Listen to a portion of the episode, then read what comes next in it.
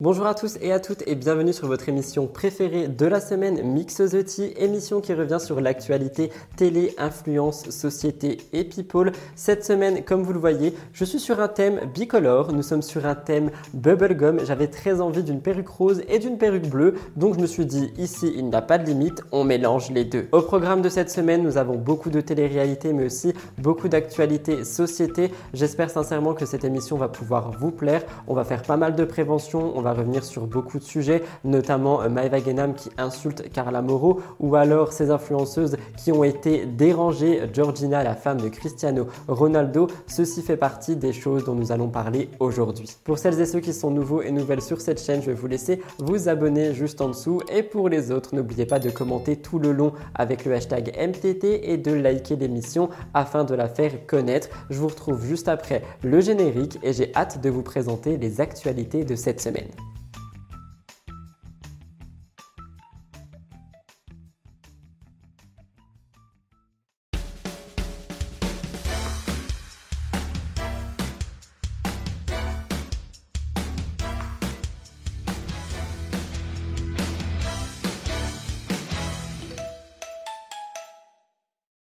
C'est donc sur ce thème Bubblegum que je vous retrouve pour votre nouvelle émission de la semaine. Nous commençons comme chaque semaine par une mise au point. Vous allez voir, celle-ci va être euh, pas vraiment courte étant donné qu'on doit revenir sur quelques points. Premièrement, je voulais vous parler de Jailer Beauty étant donné que dans mes commentaires, vous avez été nombreux à me faire soulever une théorie, me disant que ce n'est peut-être pas Thibaut et Jessica qui ont pris les designs sur AliExpress, mais peut-être que AliExpress a repris les designs sur Jailer Beauty. Et en effet, après avoir lu deux trois de vos commentaires, je me suis rendu compte que c'était quelque chose qui était totalement possible et qui pouvait arriver. Je vous laisserai me dire ce que vous en pensez dans les commentaires, mais c'est vrai que c'est une théorie qui euh, bah, ne peut pas passer inaperçue. Deuxième chose, je voulais revenir sur ma vidéo de lundi. En effet, je vous parle de Vivian et Adixia à l'intérieur de celle-ci. Je vous parle du fait qu'ils sont dans un parc zoo euh, en Belgique et que Vivian aurait eu un comportement inapproprié. Tous les Belges dans mes commentaires m'ont expliqué que ce parc n'avait rien d'un sanctuaire ou d'un temple ben, à proprement parler,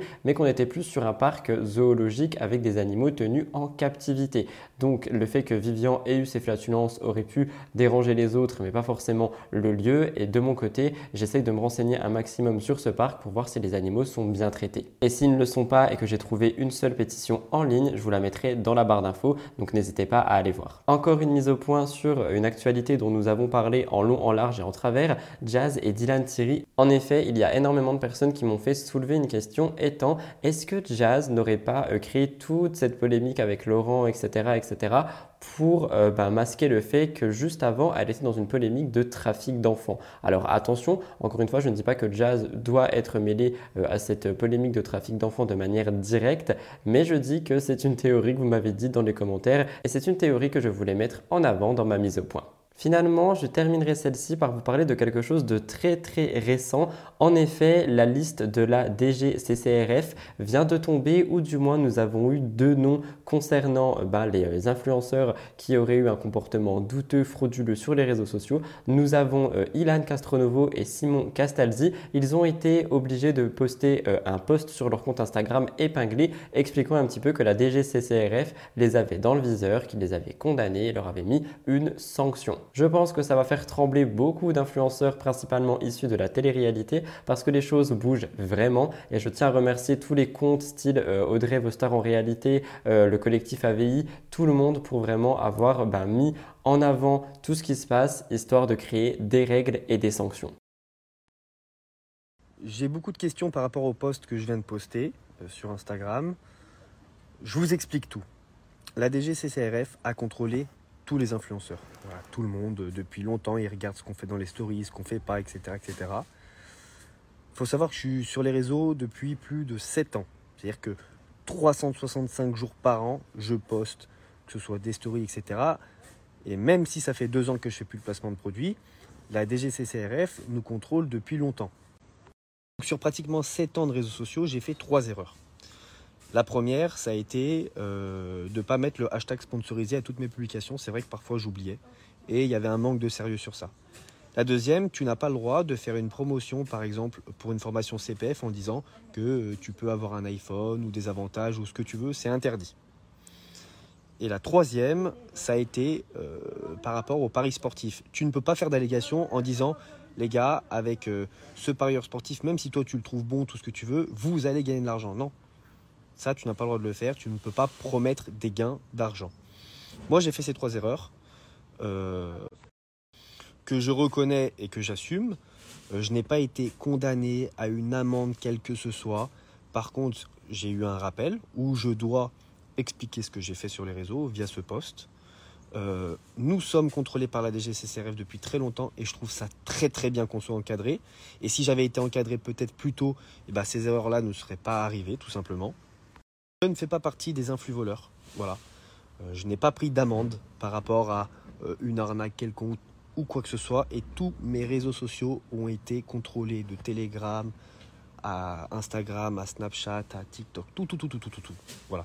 Donc ne me mélangez pas à tout le monde, je ne fais pas partie des influx voleurs. En revanche, j'ai fait trois erreurs que je viens de vous énoncer, que je ne referai plus évidemment, même si je rappelle que ça fait un peu plus de deux ans que je fais plus de placement de produits, quasiment plus. Voilà, je tiens à vous le rappeler quand même. Et je trouve ça super qu'on soit encadré par la DGCCRF parce que ça veut dire qu'au moins aujourd'hui, euh, moi, si j'ai un doute sur quelque chose, j'ai juste à leur envoyer un message ou quoi et ils me répondent. Et ce qui fait que ça va limiter les erreurs pour moi et pour les autres. Obligatoirement, je pense qu'il va y avoir quelques critiques et nanani, et nanana. Je tiens à vous dire une chose, pour les personnes qui critiquent, je suis pas sûr à 100% que vous soyez irréprochable à 253% dans votre travail. J'ai fait trois erreurs. Euh, moi, j'ai de la chance qu'ils n'ont pas été graves parce que personne n'a ni été arnaqué, ni impliqué, ni dans euh, quoi que ce soit. Parce que dans les postes que j'ai faits, je peux vous dire la vérité, aucun n'avait marché. Donc, euh, par rapport à ça. Donc voilà. Maintenant, je passe à autre chose, j'en parlerai plus. Le poste, il restera épinglé 30 jours sur mes réseaux. Et puis voilà, moi, vous savez tout. Internet est peut-être un endroit qui semble libre, mais il l'est pas. On ne peut pas dire et faire tout ce qu'on veut. On ne peut pas arnaquer les gens. Les choses sont en train d'évoluer et franchement, ça me ravit. C'était donc tout pour la petite mise au point. J'espère qu'elle n'a pas été très très longue. Nous allons passer aux stories de la semaine. Elles sont trois. Nous avons deux youtubeurs, une beauté naturelle. Je vous retrouve après le jingle.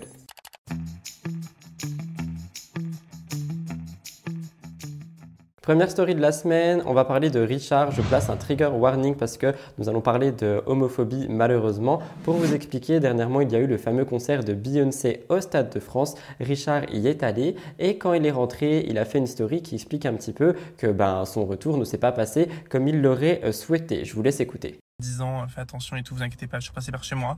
Là, je suis dans ma voiture, je vais au McDo, je suis dans la file du drive. En gros, comment ça s'est passé? En gros, on a pris un taxi avec Sana euh, du Stade de France avec d'autres personnes. Ils nous ont déposé dans un endroit pour qu'après on puisse prendre un Uber plus facilement. Donc Sana prend son Uber, j'attends avec elle. Ensuite, moi, bah, j'attends mon Uber. Et en attendant, ben, j'étais seul dans la rue. Et là, un feu rouge, une voiture avec quatre mecs dedans. Et j'entends des genre de choses, tu vois. Au début, je fais pas attention. Et ils commencent vraiment à l'hurler, genre sale regarde-moi, ouais. Et moi, en fait, ben, j'avais, je savais pas trop quel, euh, comportement avoir. Et à un moment donné, du coup, j'ai commencé à les regarder pour montrer, ben, juste que j'avais pas peur et que vous m'impressionniez pas. Et au lieu d'être sur, sur mon téléphone, ben, je les regardais dans les yeux, genre, je les regardais. Et là, ça allait encore plus loin. C'était, ouais, tu vas voir, moi, je vais te faire saigner de là où je pense. Et tu vas voir que t'aimeras plus ça, nanana. Enfin, vraiment des trucs genre super violents et tout. Et euh, le mec commençait à ouvrir la porte de sa voiture. Et là, son, enfin, le feu est devenu vert. Et donc, ce pote a genre démarré et tout. Et euh, je me suis dit, mais, mais qu'est-ce qui vient de se passer? Genre, j'ai, le mec aurait pu venir me faire un, me frapper, genre, enfin, clairement, s'il sur sa voiture, c'est pas pour me faire la bise. Et heureusement, après que mon Uber est arrivé, parce qu'il aurait pu faire demi-tour et autres, mais voilà, donc euh, faites attention. On croit qu'on peut sortir avec des strass dans la rue et tout, mais malheureusement, toujours pas. Honnêtement, après avoir entendu ça, je me suis dit, c'est vrai que nous sommes en sécurité nulle part. Deux, euh, là, on n'évolue pas vraiment en fait sur la question de la tolérance, de l'acceptation de l'autre et des différences parce que à chaque fois, je retombe sur des stories, des messages, des trucs dans le genre et je vous en parle toutes les semaines alors que on est censé bah, vraiment avancer et avoir une évolution par rapport à la cause LGBTQI+, mais par rapport à d'autres choses, hein, par rapport aux personnes noires, par rapport bah, au racisme, par rapport à tout ce genre de choses. C'est vrai que on n'avance pas vraiment. Même si tout le monde dit oui, on avance, j'ai l'impression que nous n'avançons pas vraiment. Donc j'envoie juste tout mon soutien et tout mon courage à Richard, mais aussi à toutes les personnes LGBT qui subissent des moqueries, qui subissent de la peur en fait lorsqu'ils sortent. Je trouve ça vraiment très dommage et euh, bah, tout mon courage et tout mon amour. Deuxième story de la semaine, nous revenons sur Océane. Elle a failli ne pas être là, mais je suis tombé dessus et je me suis dit, ok, finalement, je pense que je vais la mettre en avant parce que c'est quelque chose qui peut parler à beaucoup de gens. Océane, comme vous allez le voir, explique que maintenant elle ne met plus de filtre, qu'elle se trouve très belle et en fait, on est vraiment sur un message de no filter, de self-love et d'acceptation de soi. Donc, je voulais le mettre en avant dans mon émission. En 2023, faire une story où t'es là, tu portes pas de filtre, c'est un truc de fou. Et je suis là et je me dis, oh, girl, you look cute. Je sais pas ce qui a changé. Est-ce que c'est mon amour propre ou peut-être le nez que j'ai refait? I don't know. Euh, en tous les cas, franchement, I look cute. Je souffre toujours de dysmorphophobie ou je sais pas comment on appelle ça là. Genre, euh, mais bro, the bitch is cute. The bitch is cute. Eh vous vous rappelez les gens qui me critiquaient qui disaient ah, franchement elle est pas fraîche et tout. Regardez vos têtes aujourd'hui, regardez la mienne. Bravo Océane pour ce message qui j'espère sera entendu au plus grand nombre. Finalement, comme chaque semaine, vous avez l'air de beaucoup aimer les petites stories euh, beauté naturelle, les petites vidéos où on voit un animal, où on voit euh, vraiment tout ce genre de choses et où on voit, ouais, en fait, tout simplement une beauté naturelle. Et je trouve que ça vous fait sourire, ça vous fait aussi beaucoup réagir dans les commentaires. Il y a beaucoup de gens qui m'ont dit d'en mettre toutes les semaines, donc je vais essayer d'en chercher pour chaque semaine. Et sinon, n'hésitez pas à me les envoyer sur Instagram et à m'identifier dessus. Ça me permet de faire un petit tri et d'en avoir toujours plus pour en mettre une tous les dimanches. Je vous laisse regarder et nous passerons au top. Nous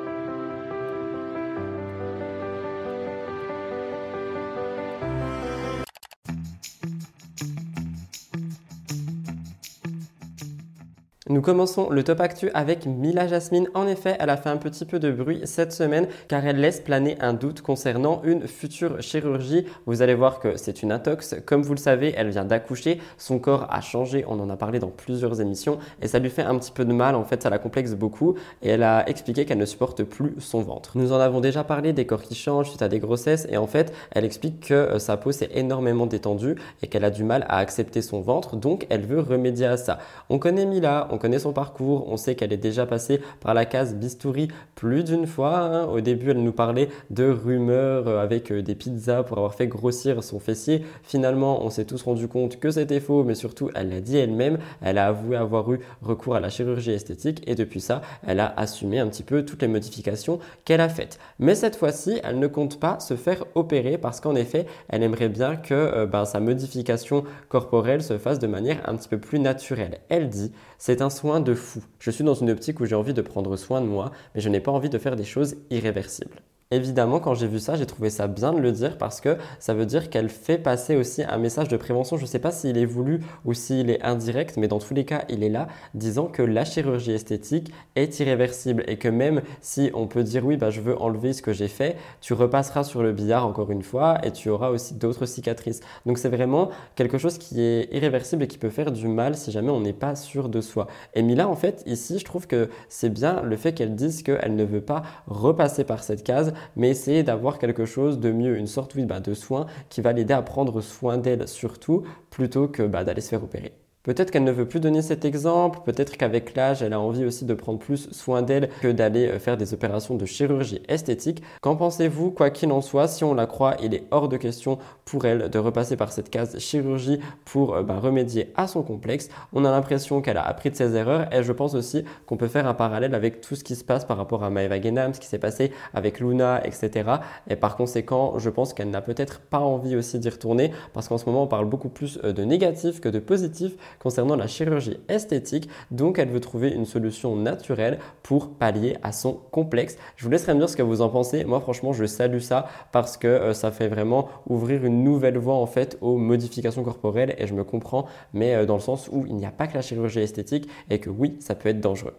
J'en ai parlé dans la story de la semaine, l'homophobie est de mise. Cette fois-ci, on traverse un peu les frontières, on se rend en Turquie. Petit point sur la cause LGBT avec Mademoiselle. En Turquie, la communauté est très inquiète avec la réélection de Erdogan. Pour vous expliquer, il a été réélu ce week-end avec 52,1% des voix. Donc la communauté LGBTQI+, craint désormais pour euh, bah, un discours qu'il avait mis. Il avait mis un discours de haine dans une Turquie qui est vraiment euh, bah, déjà marquée par les discriminations notamment par rapport euh, à l'homophobie, mais aussi à toutes les personnes queer. On peut d'ailleurs entendre, depuis ma naissance, j'ai ressenti de la discrimination, l'homophobie et la haine. Les fonctionnaires, les enseignants, les directeurs, les employés de l'école m'ont fait ressentir cette haine. J'ai subi plus de discours et d'actes de haine que je n'en avais connu depuis longtemps. On m'a jeté du café depuis une voiture, on m'a crié dessus dans la rue. Et pour réagir, j'ai envie de vous dire que malheureusement, ce sont des choses qui se passent, et pas seulement qu'en Turquie, et que je peux comprendre que les personnes euh, queer et les personnes LGBT se sentent mal en fait se sentent pas bien, et peur.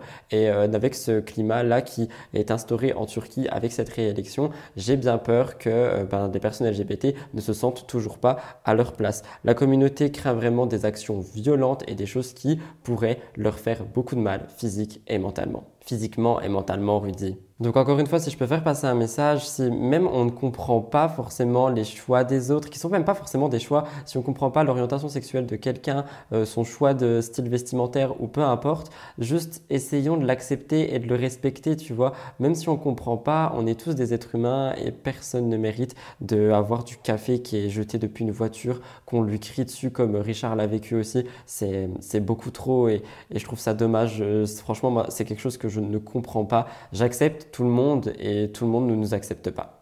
J'adore quand les actualités font suite à un sujet dont nous avons parlé la semaine d'avant. Ici, nous sommes sur ce genre de cas. Comme vous le savez, la semaine dernière, je vous parlais du triangle amoureux Greg, Mélanie ORL, Maeva Genam, alors que Mélanie ORL a toujours dit que Greg et elle s'étaient terminés et qu'elle ne voulait absolument plus le revoir, euh, avoir un couple avec lui ou quoi. Eh bien finalement, ils ont été vus en train de s'embrasser. Je vous laisse regarder un petit magnéto récap. Il est là, hein Que il tranche. Oh, il a demandé à Maïva. Aïe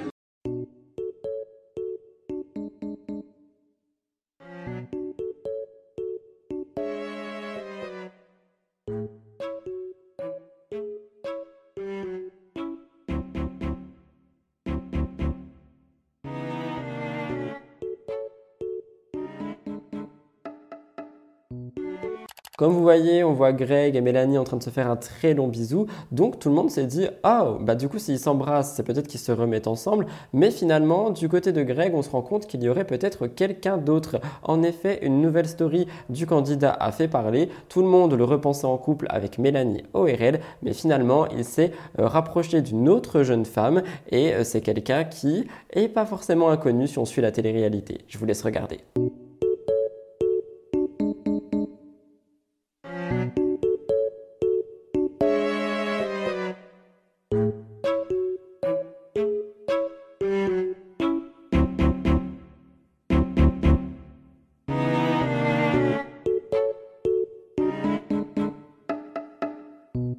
C'est le blogueur Skyres TVR qui a dévoilé l'identité de cette jeune femme. Selon lui, elle s'appellerait Anissa et elle aurait participé brièvement à la villa des cœurs brisés. Skyres dit que les deux ne sont pas en couple officiel mais qui sont en très grand euh, rapprochement et Mélanie O'Reilly a réagi par rapport à ça. Comme vous l'avez vu euh, avec les photos que je vous ai mises, Greg a posté une photo de cette femme avec un casque de moto qui fait ça et Mélanie O'Reilly a posté exactement la même chose. Pour réagir, je vous dirais que peut-être Greg a retrouvé l'amour et surtout peut-être que Mélanie est jalouse. Je vous laisserai me dire ce que vous en pensez, mais c'est assez drôle que la semaine dernière, on les voyait s'embrasser et que cette semaine, ils se font un petit peu des pics en story. Enfin, du moins, Mélanie en fait à Greg.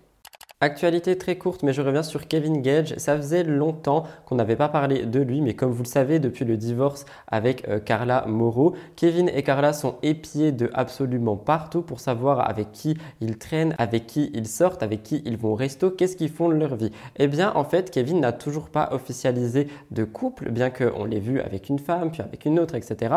Je pense sincèrement qu'il profite simplement de sa vie, mais euh, je ne pense pas qu'il soit en couple. Lui non plus, il n'a rien dit d'officiel. Pour Pourtant, officieusement, les internautes ont remarqué à plusieurs reprises qu'il était bien accompagné. En effet, lors d'une sortie au restaurant, Kevin était accompagné d'une jeune femme. C'est Reine de la sauce TMZ qui l'a remarqué. Elle a posté euh, un extrait vidéo où on voit une scène. Je vous laisse regarder.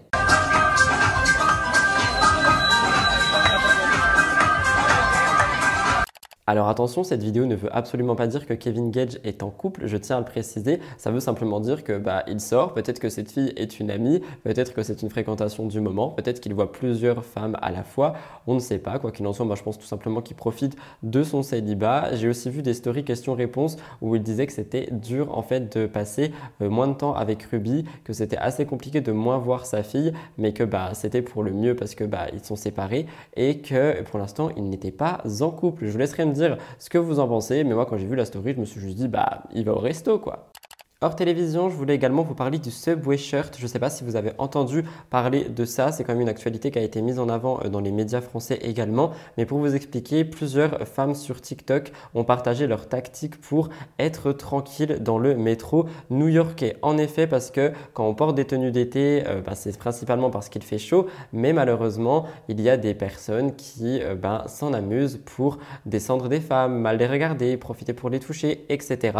Donc en fait, on a rajouter un grand t-shirt ou une chemise par-dessus pour éviter les agressions de rue. C'est donc ce qu'on appelle le subway shirt parce que subway métro shirt. Plusieurs femmes ont partagé des vidéos sur TikTok depuis qu'il fait extrêmement beau pour montrer la façon dont elles s'adaptent par rapport à la météo mais également par rapport au métro. Et en fait, elles rajoutent toutes un t-shirt large ou une grande chemise par-dessus leur véritable tenue juste le temps du métro pour se sentir beaucoup plus en sécurité face au regard des autres parce que nous connaissons les hommes qui regardent avec insistance les femmes dans les transports en commun, surtout quand celles-ci sont en débardeur ou en petite robe. Donc bah, pour pallier à ça, elles ont tout simplement décidé de mettre des gros t-shirts et euh, des chemises par-dessus leurs vêtements dans les transports en commun pour éviter les personnes un peu forceuses de les embêter. Et en fait, on sait qu'aucune tenue ne justifie une agression de rue ou bien plus, hein, je ne vais pas aller plus loin que ça, mais euh, ben, on est quand même obligé de passer par là. Enfin, je parle pour les femmes principalement, elles sont obligées de passer par là, elles sont obligées de se cacher, de cacher leur tenue parce que sinon, bah, elles ont des regards, elles ont parfois des touchés, étant donné que, bah, vous savez, des fois dans les métros, c'est bondé, donc certains peuvent en profiter. Et je trouve ça mais tellement dommage et sale en fait. Juste laissons les femmes vivre leur vie et porter les tenues qu'elles veulent sans être obligées de mettre des gros t-shirts et des chemises par-dessus et créer un, un mouvement qui s'appelle le Subway Shirt pour être tranquille dans le métro new-yorkais. Pour vous citer un petit peu, d'après le New York Times, de plus en plus de femmes évitent les transports en commun à New York au nom de leur sécurité personnelle depuis la pandémie car les violences auraient augmenté. Pour réagir au global, et c'est pas pour faire un jeu de mots, mais franchement je trouve ça extrêmement chaud et c'est impossible en fait d'imaginer de, que les femmes seraient tranquilles un jour. Comme je vous le dis souvent, j'en parle beaucoup sur ma chaîne de True Crime, mais je parle tellement d'histoires de femmes qui, se, qui juste rentraient chez elles et qui se font agresser, qui euh, se font kidnapper mais je comprends pas en fait. Et j'ai l'impression que, comme le dit le New York Times, depuis la pandémie, depuis le confinement, depuis en fait, oui, le fait qu'on soit tous restés cloîtrés chez nous, j'ai l'impression que les violences par rapport aux femmes, par rapport aux LGBT, par rapport au racisme n'ont fait que doubler. Et je trouve ça mais tellement en fait, ça fait peur. Je ne sais pas comment vous expliquer. Je vous laisserai me dire ce que vous en pensez, mais je voulais quand même le placer dans le top actu. Comme vous le savez, si vous me suivez, la saison 2 des 50 va arriver dans quelques mois et le casting, selon les blogueurs, se précise un petit peu. Ça fait déjà un petit moment que les rumeurs vont de bon train concernant les 50. Il y a plusieurs blogueurs qui ont annoncé le début du tournage pour le mois de juillet et depuis, bah, les internautes se posent une seule et même question qui retrouverons-nous au casting? Cette phrase, j'ai bugué, mais franchement, elle était française. Retrouverons-nous? Oui, je crois que ça se dit. Pour rappel, l'année dernière, l'émission a eu un énorme succès, surtout avec le retour de beaucoup de candidats tels que Amélie Netten, Aurélie Dautremont, Mila Jasmine, Océane et Marine, Maëva, Julien Bert, Camilla Enoré et bien d'autres. Eh bien, cette euh, fois-ci, il y aurait d'autres candidats célèbres que l'on pourrait retrouver. Il y a quelques temps, nous parlions déjà de certains noms. Eh bien, dans ces noms, on pouvait retrouver Nicolas Lodina, Julien Tanti, Laura Lempica et Manon Tanti. Cependant, aujourd'hui, j'ai deux noms à vous rajouter. Un couple qui n'a plus été vu en télé depuis très longtemps. Je vous laisse deviner, roulement de tambour. Eh bien oui, il s'agit de Maddy et Benji. Nous en avons parlé la semaine dernière. Cette fois-ci, je vous en reparle parce qu'apparemment, ils seraient au casting de la saison 2 de l'émission Les 50. Je tiens un petit peu à réagir par rapport à ça parce que je sais que ça va faire parler dans mes commentaires dans le sens où tous les fans de télé vont me dire mais attends en fait on est en train de ramener tous les Marseillais qu'on ne voulait pas voir dans la saison 1 dans la saison 2. Et c'est vrai que malheureusement bah, je suis un petit peu d'accord avec ceux qui pensent ça parce que bah, j'ai vraiment l'impression que là l'année dernière on avait genre euh, Maëva Guénam et cette fois-ci on va réavoir Julien Tanti, euh, tous les Marseillais en fait. Et le but des 50 c'était vraiment de revoir d'anciens candidats qu'on n'avait pas vus depuis longtemps pour que euh, ben, ils puissent euh, ben, être dans ce château et faire des épreuves. Et là, en fait, on va encore une fois, comme l'année dernière, finir sur un reboot des Marseillais. Les dix derniers seront le clan des Marseillais et tous les autres vont sauter. Alors attention, je n'ai pas vu les épisodes en avance ou quoi, mais franchement, je pense sincèrement que c'est un petit peu ce qui est à prévoir. Je vous laisserai me dire ce que vous en pensez dans les euh, commentaires, mais moi, je pense qu'il y aura trop de Marseillais. Pour cette actualité, je reprends un petit peu mon calme et je prends mes notes parce qu'on est sur quelque chose d'assez triste. J'en ai déjà parlé et euh, j'ai pu avoir un petit peu du contexte grâce aux médias officiels. Ça fait plusieurs semaines, voire euh, ouais, ça fait un petit moment que Natania inquiète ses abonnés. Elle a avoué qu'elle avait accumulé beaucoup trop euh, de déceptions et que depuis elle avait un très grand mal-être. En plus de ça, dernièrement, elle a vécu une trahison. Elle avait expliqué qu'elle avait énormément de mal à accorder sa confiance à qui que ce soit et qu'en plus on l'a trahi. Donc maintenant, c'est vraiment extrêmement compliqué. Pour réagir, je vous dirais qu'en effet, la confiance, c'est quelque chose qui est super fragile et que malheureusement, parfois, quand on la brise, c'est très dur bah, de la reconstruire. Elle disait à ses abonnés, je cite, La vie et les trahisons ont éloigné tout le monde de ma vie. J'ai pris des claques par des gens que je n'aurais jamais pensé, les mêmes que j'ai nourris et protégés. J'accumule tellement sans savoir jusqu'à quand. Je vois l'égoïsme des gens, la vanité, la méchanceté, et je suis apeuré de ce monde où je ne trouve pas de place. Le vendredi 6 mai, elle s'est montrée très inquiétante parce qu'elle s'est filmée en train de pleurer sur les réseaux sociaux. Je vous laisse regarder.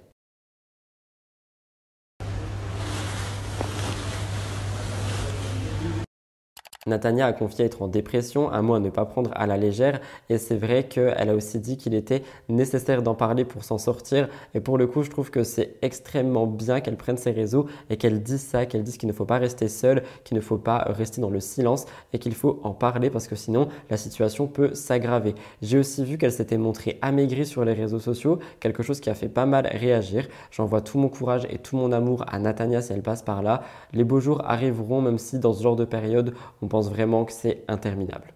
Hors télévision, je vous parle de Twitter. Petite actualité concernant le média. Je ne sais pas si vous l'avez vu, mais Twitter a décidé de quitter le code de bonne pratique de l'Union européenne contre la désinformation en ligne. Et par conséquent, si à partir du moment, je crois c'est le 25 août, oui, à partir du 25 août 2023, si Twitter enfreint une seule règle ou euh, bah, n'est pas vraiment euh, dans les clous, j'ai envie de dire, il peut être banni d'Europe. Comme le dit les médias, je cite, au-delà de ses engagements volontaires, la lutte contre la désinformation sera une obligation légale en vertu de la DSA, la loi sur les services numériques, à partir du 25 août 2023. La loi sur les services numériques entre en effet en vigueur à cette date pour obliger les plateformes à lutter contre la désinformation. Et les plateformes qui ne respecteront pas ça auront jusqu'à 6% de leur chiffre d'affaires d'amende, soit pour Twitter 300 millions d'euros. Et en fait, j'ai juste envie de vous dire quelque chose. Depuis le rachat de la plateforme par Elon Musk, j'ai l'impression que de toute façon la désinformation est de mise, qu'on n'est plus vraiment sur euh, une application euh,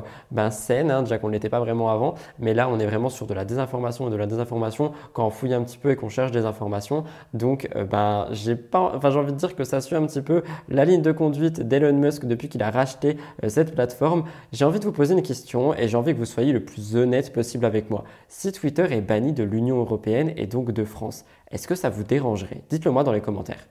Comme chaque semaine, nous parlons de Maeva Genam, cette fois-ci par rapport à sa situation familiale. Pas seulement attendez la fin et l'actu sur Carla Moreau, Maeva Genam aborde un sujet sur lequel elle est très discrète d'habitude. Avant d'aller plus loin, dans ma vidéo de mercredi, je vous parlais du fait que Maeva Genam aurait des problèmes un petit peu au cœur, hein, des problèmes euh, de maladie. Et euh, vous m'avez tous dit que j'étais extrêmement naïf et que si elle avait ça, bah, c'est peut-être qu'elle le méritait ou alors qu'elle voulait attirer la sympathie des gens. Je suis désolé de le dire, mais même si je suis naïf par rapport rapport à ça, c'est possible. Hein. Mais même si je le suis, je suis quelqu'un de super humain et quand je vois juste quelqu'un qui semble malade et qui semble ne pas aller bien, euh, ben, personnellement, moi je fais passer ça quand même en priorité dans le sens où on parle de santé et que le reste, tout ce qui est arnaque et tout, comme vous le voyez, je vous l'ai dit dans la mise au point, la DGCCRF punit, il va y avoir des sanctions. Si Maeva a fait des euh, placements frauduleux et on sait tout ce qu'elle a fait, elle sera punie également. Mais là, on parle quand même de santé. Je reviens à mon actualité, elle parle de relations au sein de sa famille. Elle est très proche de sa mère et ses frères frères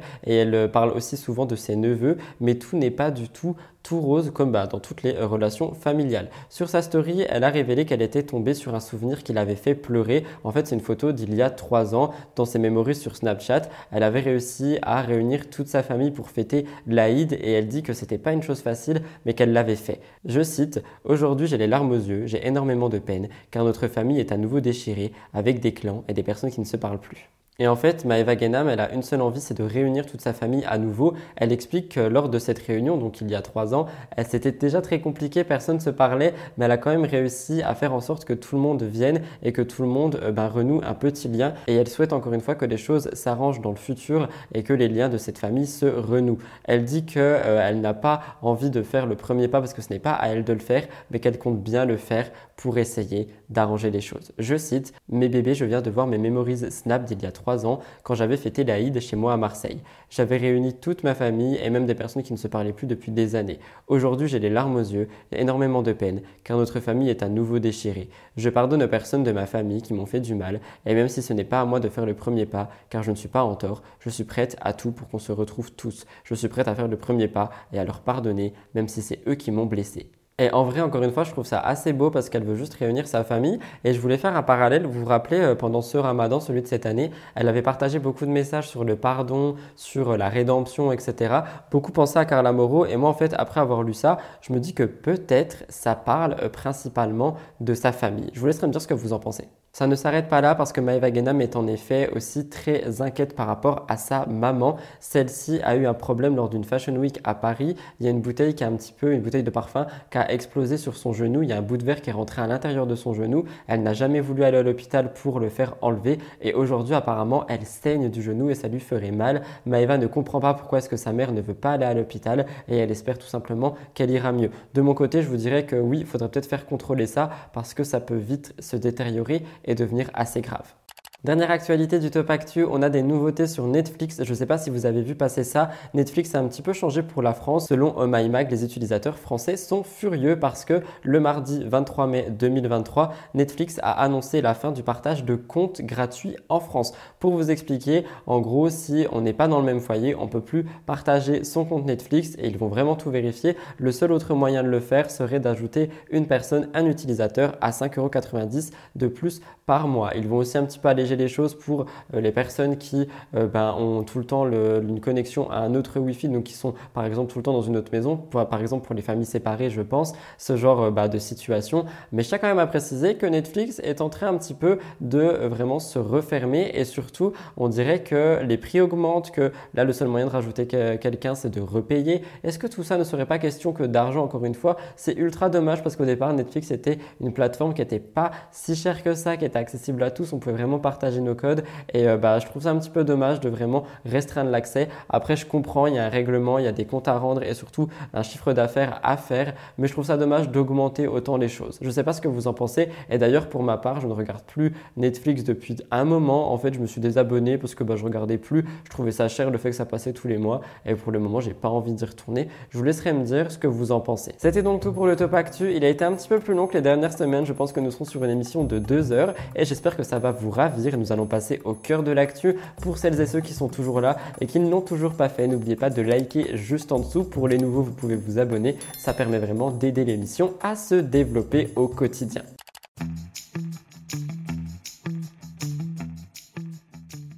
Nous commençons le cœur de l'actu avec une rupture. Cassandra et Giovanni, vous allez voir qu'il y a eu beaucoup d'annonces de rupture cette semaine, mais celle-ci a fait beaucoup plus parler sur les réseaux sociaux que les autres. Sur mon compte télé-réalité, vous avez été nombreux et nombreuses à vouloir que je revienne dessus, donc je vous en parle ici. Cassandra et Giovanni, c'est terminé. Ils ont eu une relation très passionnelle, mais également rythmée par beaucoup de hauts et beaucoup de bas, et les deux se sont dit au revoir. Depuis plus d'un an, ils ont vécu un amour très fort, mais aussi pas mal de disputes. Aujourd'hui, c'est Cassandra qui a annoncé leur rupture, une nouvelle qui était très triste pour sa communauté mais également pour elle-même. Et en fait, euh, pour parler de sa communauté, ils avaient remarqué depuis un petit moment que les deux ne se voyaient plus et ne s'affichaient plus ensemble.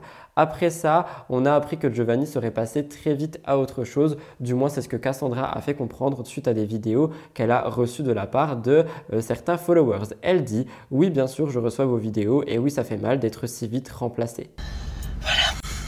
Ah, et les amis, que ce soit sur Snap ou sur Insta, TikTok, euh, j'imagine pas aussi, ça sera pareil, mais surtout Insta là.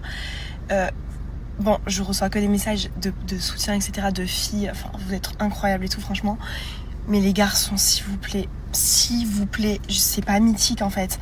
C'est abusé. Je sais que c'est bienveillant en mode, mais je comprends pas comment on peut. Mais les hommes, quoi, c'est trop. Euh, ça me touche, mais non en fait. c'est pas mythique mon instinct. C'est pas du tout mythique. Pour vous expliquer, j'avais vu les stories de Cassandra et en effet, on apprenait à l'intérieur que Giovanni aurait déjà remplacé Cassandra, sauf que apparemment, c'est euh, bah, quelque chose qui est aussi une intox, étant donné que Cassandra a dit que lorsqu'on n'est pas sûr d'une situation, on évite d'envoyer des vidéos qui peuvent blesser les personnes, laissant sous-entendre que ce qu'on voit sur cette dite vidéo ne serait pas représentatif de la réalité. Donc c'est à vérifier. Et euh, bah, Cassandra, en fait, elle dit que c'est extrêmement dur d'être dans cette situation et qu'en plus, tout le monde lui envoie plein de choses. Donc peut-être que Giovanni n'était pas en flirt, on ne sait pas, mais quoi qu'il en soit, c'est quand même quelque chose qui a fait parler. Cassandra a dit comme vous vous en doutez certainement, avec Giovanni, nous nous sommes séparés. Je me suis battu face à des situations compliquées et face à des personnes qui m'ont détruite et humiliée. Sachez juste que de son côté, son amour pour moi a disparu et ainsi va la vie. Ne commencez pas à me dire que du jour au lendemain, c'est qu'il y a une autre personne. Je ne veux pas débattre, savoir. Je vous demande s'il vous plaît de ne pas me poser de questions. Je sais voir ce qu'un homme qui retrouve sa liberté fait, alors épargnez-moi. Giovanni est le coup de foudre de ma vie et il restera gravé sur ma peau. Elle s'est également filmée en larmes et elle a expliqué que c'était la première et la dernière fois qu'on la verra comme ça pour un homme. Je tiens à préciser que ce n'est pas la première fois qu'on la voit comme ça pour un homme, mais ce que je veux aussi dire, c'est que elle vit, enfin, elle a vécu beaucoup de chagrin d'amour et c'est une fille qui, je pense, a beaucoup d'amour à donner, mais qui aussi est extrêmement sensible. Finalement, Giovanni a aussi parlé en story. Il a dit Nous ne sommes plus ensemble avec Cassandra depuis plusieurs jours. Nous avons vécu une histoire magique. Je la porterai toujours dans mon cœur, mais c'est la fin. Je ne vous demande pas d'être d'accord ou de comprendre la situation. Au final, c'est notre vie et on la vit à notre façon. C'est une personne extraordinaire et je lui souhaite le meilleur car elle le mérite. Voilà, c'est la fin de Cassette Joe. On aura partagé plein de beaux moments, mais maintenant, nos chemins se séparent. Si on en croit un petit peu ce qui est dit, ce qui sort, etc., c'est pas forcément une euh, relation qui s'est terminée sur des bonnes euh, bases et des bonnes vibes, mais je pense que s'il n'y a plus d'amour, comme il le dit, si les chemins doivent se séparer, il faut qu'ils se séparent. Je vous laisserai me dire ce que vous en pensez, mais euh, moi je voulais vraiment revenir et appuyer sur le fait qu'on a envoyé des vidéos à Cassandra qui apparemment n'étaient pas représentatives de la réalité, et euh, je me dis qu'en moment de séparation, ça doit être déjà très compliqué mentalement d'être sur les réseaux sociaux, mais si en plus on t'envoie des vidéos en te disant regarde, euh, ton ex il est déjà en train de fricoter avec une fille alors que peut-être juste il voyait une amie à lui, ça doit être assez compliqué. Tout mon soutien à Cassandra mais également à Giovanni, les deux sont en séparation et ça peut rester une période difficile. Cette actualité, j'en ai parlé sur TikTok et sur YouTube Shorts, ça a fait pas mal réagir et vos réactions me permettront de euh, compléter un petit peu l'actu que je vais faire ici. On va parler de Jade Hallyday que je mets beaucoup en avant dans mes émissions. En effet, c'est une jeune femme qui a maintenant 18 ans et elle fait énormément parler. Comme vous le savez certainement, les filles de Johnny et Laetitia Hallyday sont sous le feu des projecteurs depuis qu'elles sont tout petites. Les internautes ne se gênent absolument jamais pour commenter les moindres faits et gestes de ces deux jeunes filles fait, on en avait déjà parlé avec Joy, dont les publications sont passées au crible. Il y avait même Kelly Vedovelli qui avait eu une réaction assez euh, violente sur TPMP et Laetitia, la mère, avait déposé plainte. Et Eh bien cette fois-ci, Jade et Joy ont fait reparler. Premièrement, Joy a passé une soirée avec sa sœur et quelques amis et en gros, elle a pris des photos, des photos qui ne sont pas passées inaperçues. Les internautes ont dit que Jade et Joy sont très vulgaires et provocantes. Officiel dit d'ailleurs que parfois il y a des commentaires qui parlent de Johnny Hallyday disant que peut-être le père ne voudrait pas voir les filles comme ça s'il était toujours là. C'est des propos qui n'atteignent absolument pas Jad et Joy qui sont tout simplement habitués aux critiques. Je réagis, la haine sur les réseaux c'est quand même quelque chose qui est très présent et euh, on peut, si jamais on n'a pas en accord avec les photos qu'on voit, les trouver vulgaires, c'est totalement possible. Je pense que ça dépend aussi du regard qu'on peut porter dessus, mais de là encore une fois aller insulter et parler de quelqu'un qui décédé, je trouve ça extrêmement euh, horrible en fait de dire oui bah, peut-être que le père il ne voulait pas voir ça de ses filles. On n'est personne pour dire ça. Au niveau de la vulgarité concernant Jade et Joy, le sont-elles vraiment ou c'est plutôt le regard qu'on porte dessus? Quoi qu'il en soit, prochainement, Jade va faire son entrée à l'université. En attendant, elle est en Californie pour profiter de ses vacances d'été et elle profite sur la plage. Et d'ailleurs, sur son compte Instagram, elle a posté des photos en bikini et elle assume ses photos, elle s'assume et surtout, elle dévoile sa silhouette et euh, ses petits abdominaux. Mais les abonnés n'ont pas forcément validé ce post en disant qu'encore une fois, elle est était beaucoup trop vulgaire pour les réseaux sociaux. Elle n'a pas réagi, mais à l'unanimité, tout le monde la trouve vulgaire. Moi, je trouve qu'elle ne l'est pas forcément et que ce sont en fait des photos qu'on voit partout sur les réseaux sociaux. On rappelle qu'elle a 18 ans et que si elle tient cette pose, bah, c'est son problème, j'ai envie de dire. Mais moi, je trouve pas ça vraiment vulgaire. Il y a beaucoup de gens dans les commentaires, comme je vous l'ai dit, qui m'ont dit euh, qu'elle n'était pas forcément vulgaire, mais qu'elle était plus sexy dans le sens joli et que pour le coup, bah, on devrait plus dire ce truc positif là plutôt que l'autre truc très négatif, elle est vulgaire, oh là là, qu'est-ce que c'est sale, bidule, bidule. Enfin, je suis désolé, mais moi je vois des photos d'adolescentes beaucoup plus jeunes que 18 ans qui ont des poses tout aussi similaires, voire euh, parfois un peu plus vulgaires pour le coup. Et quand j'ai vu les photos de Jade Hallyday, bah moi j'ai pas trouvé quelque chose de choquant. Je vous laisserai me dire ce que vous en pensez. Si vous n'êtes pas d'accord avec moi, vous avez totalement le droit, mais dites-le moi avec respect. Nous parlons souvent des émissions de Jordan Deluxe qui s'appellent Chez Jordan et cette semaine nous avons eu Melanite qui s'est confiée sur son ancienne relation avec Romain Ben. Rappelez-vous c'est un couple qui avait fait beaucoup parler en télé-réalité mais également sur YouTube. Blasting News nous donne un petit résumé de ce qui s'est passé chez Jordan Deluxe et je voulais revenir dessus avec vous pour faire passer un petit message pour les femmes qui auraient vécu ou qui vivraient la même chose. Melanite a dit qu'elle avait euh, porté plainte euh, contre son ex-petit ami Romain Ben en effet, c'est une procédure judiciaire qui est très longue mais qui est entamée depuis un an et toujours en attente de date pour audience. Elle dit c'est un sujet douloureux, j'ai un avocat, ça fait un an que nous sommes en procédure, j'attends toujours qu'on ait la date. Pour vous resituer un petit peu, les deux avaient eu une relation très euh, tumultueuse qui avait d'ailleurs été saupoudrée de rumeurs de violence conjugale. Après les révélations, Melanite avait révélé que Romain avait rompu avec elle pour partir à la Villa des Cœurs Brisés avec un de ses autres amis. Elle l'avait rappelé, etc. Elle avait aussi rappelé son passé douloureux. Elle a dit Je suis restée, j'ai excusé en disant qu'il avait eu des choses difficiles dans sa vie qui lui provoquaient un comportement violent. Ensuite, il m'a quitté pour une raison nulle. Melanite chez Jordan fait passer un message de prévention et d'encouragement à l'égard des jeunes femmes et des jeunes hommes qui pourraient être confrontés à des situations similaires parce qu'en effet, il y avait eu beaucoup de euh, ben, polémiques par rapport à des violences conjugales.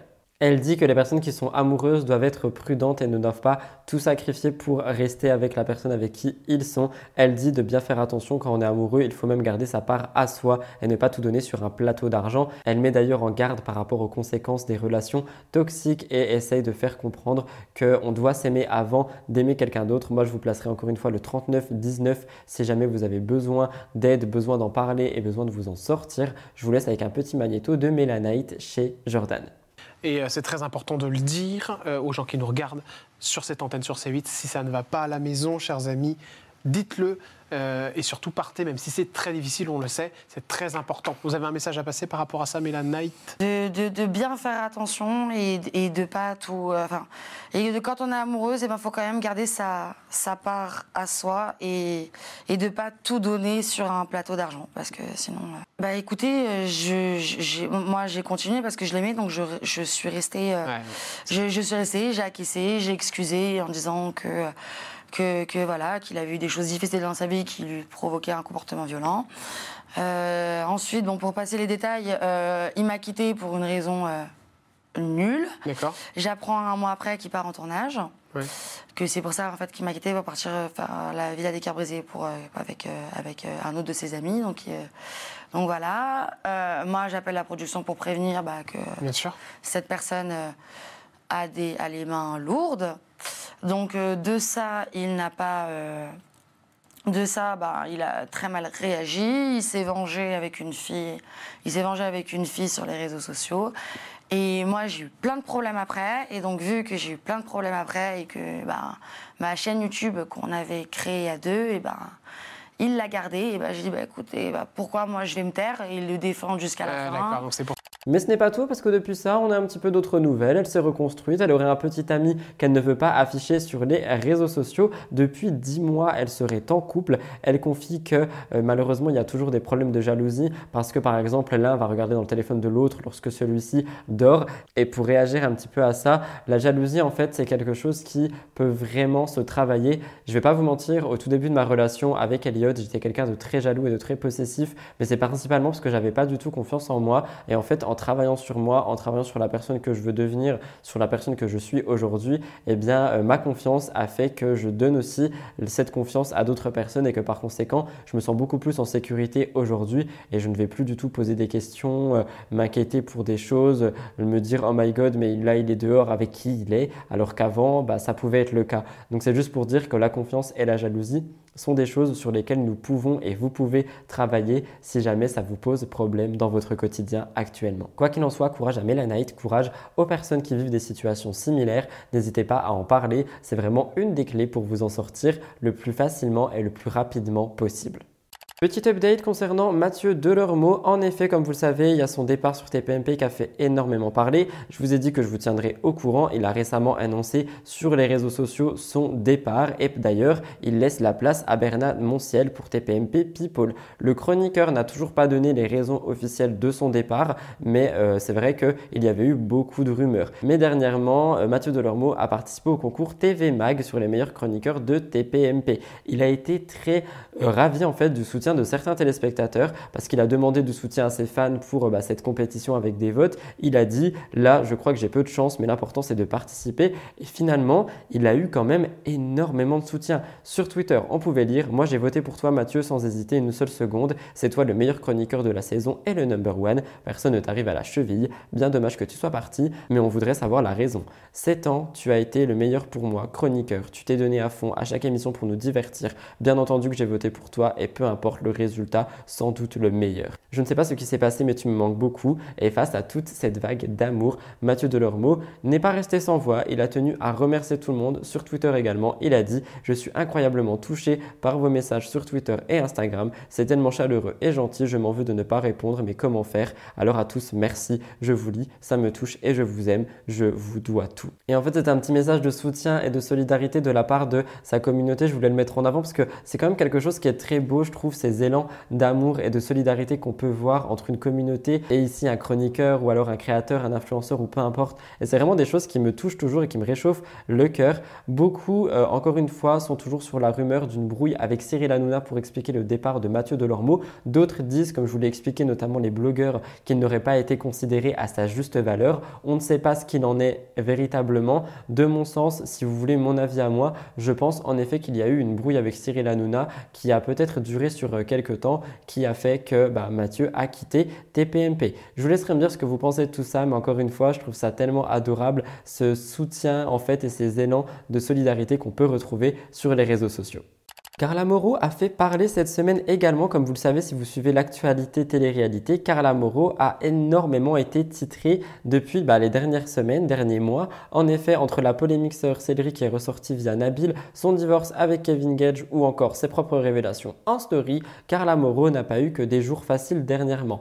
Pourtant, cela ne l'empêche pas d'avoir eu une certaine lumière sur elle quand même. C'est une candidate qui reste très discrète, mais elle est ressortie de l'ombre à plusieurs reprises et à chaque fois c'était pour nous étonner. Par exemple sur TPMP où elle est arrivée en tant que chroniqueuse, mais cette fois-ci elle a surpris le plus grand nombre étant donné qu'elle a participé au Festival de Cannes. D'ailleurs, sa robe a énormément plu ainsi que sa mise en beauté, c'était des choses à souligner. Mais surtout, la raison de sa présence était extrêmement surprenante étant donné qu'elle a reçu un prix. En effet, c'est un prix qui est décerné aux influenceurs et aux talents. Ce sont des awards qui ont rendu hommage aux personnalités les plus influentes des réseaux sociaux pour la cinquième fois lors du Festival de Cannes. Et cette fois-ci, Carla Moreau était à l'intérieur. Alors je réagis. Selon moi, je pense que c'est une belle revanche sur la vie, une belle revanche sur ses erreurs passées, tout ce qu'elle a fait dans le passé. Aujourd'hui, elle essaye de transformer ça en lumière et en positivité. Mais il y a quand même beaucoup de gens qui ont réagi lorsque j'ai posté ça en TikTok qui m'ont dit Mais attends, euh, c'est pas possible en fait qu'elle soit euh, aussi influente. Je pense qu'il y a eu du piston.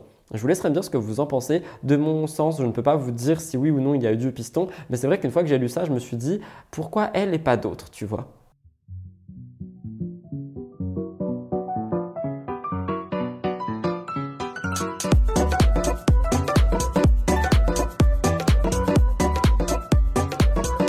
Mais comme j'en ai parlé au début de cette actualité, il y a également quelques downs avec Carla Moreau, notamment toute cette histoire de sorcellerie qui lui a valu une très grande guerre avec Maeva Genam. Eh bien, le 27 mai, son comportement à Maeva a été assez choquant au point où elle a été sortie de force d'une boîte de nuit. En fait, la musique était très forte et elle a pris le micro et elle a décidé d'insulter Carla Moreau ou du moins sa mère en direct devant le public d'après les blogueurs. Et suite à ça, Maeva aurait fait des doigts d'honneur à son auditoire et ceci à plusieurs reprises. Avant de vous laisser regarder, honnêtement, Maeva parlait de maturité, de changement, de choses dans le genre et euh, bah là oui, je me sens naïf dans le sens où j'y ai cru pendant quelques temps en me disant ah peut-être qu'elle veut partager de meilleures choses sur les réseaux sociaux et être une meilleure personne. Mais finalement, chaque semaine, je reviens en vous disant que soit elle a pris des ballons soit euh, bah là, elle insulte Carla Moreau alors qu'elle n'est même pas présente et qu'il n'y a rien, ou alors qu'elle fait des doigts d'honneur à son public. Je vous laisse regarder, mais les bonnes résolutions, elles ont l'air d'être passées assez vite.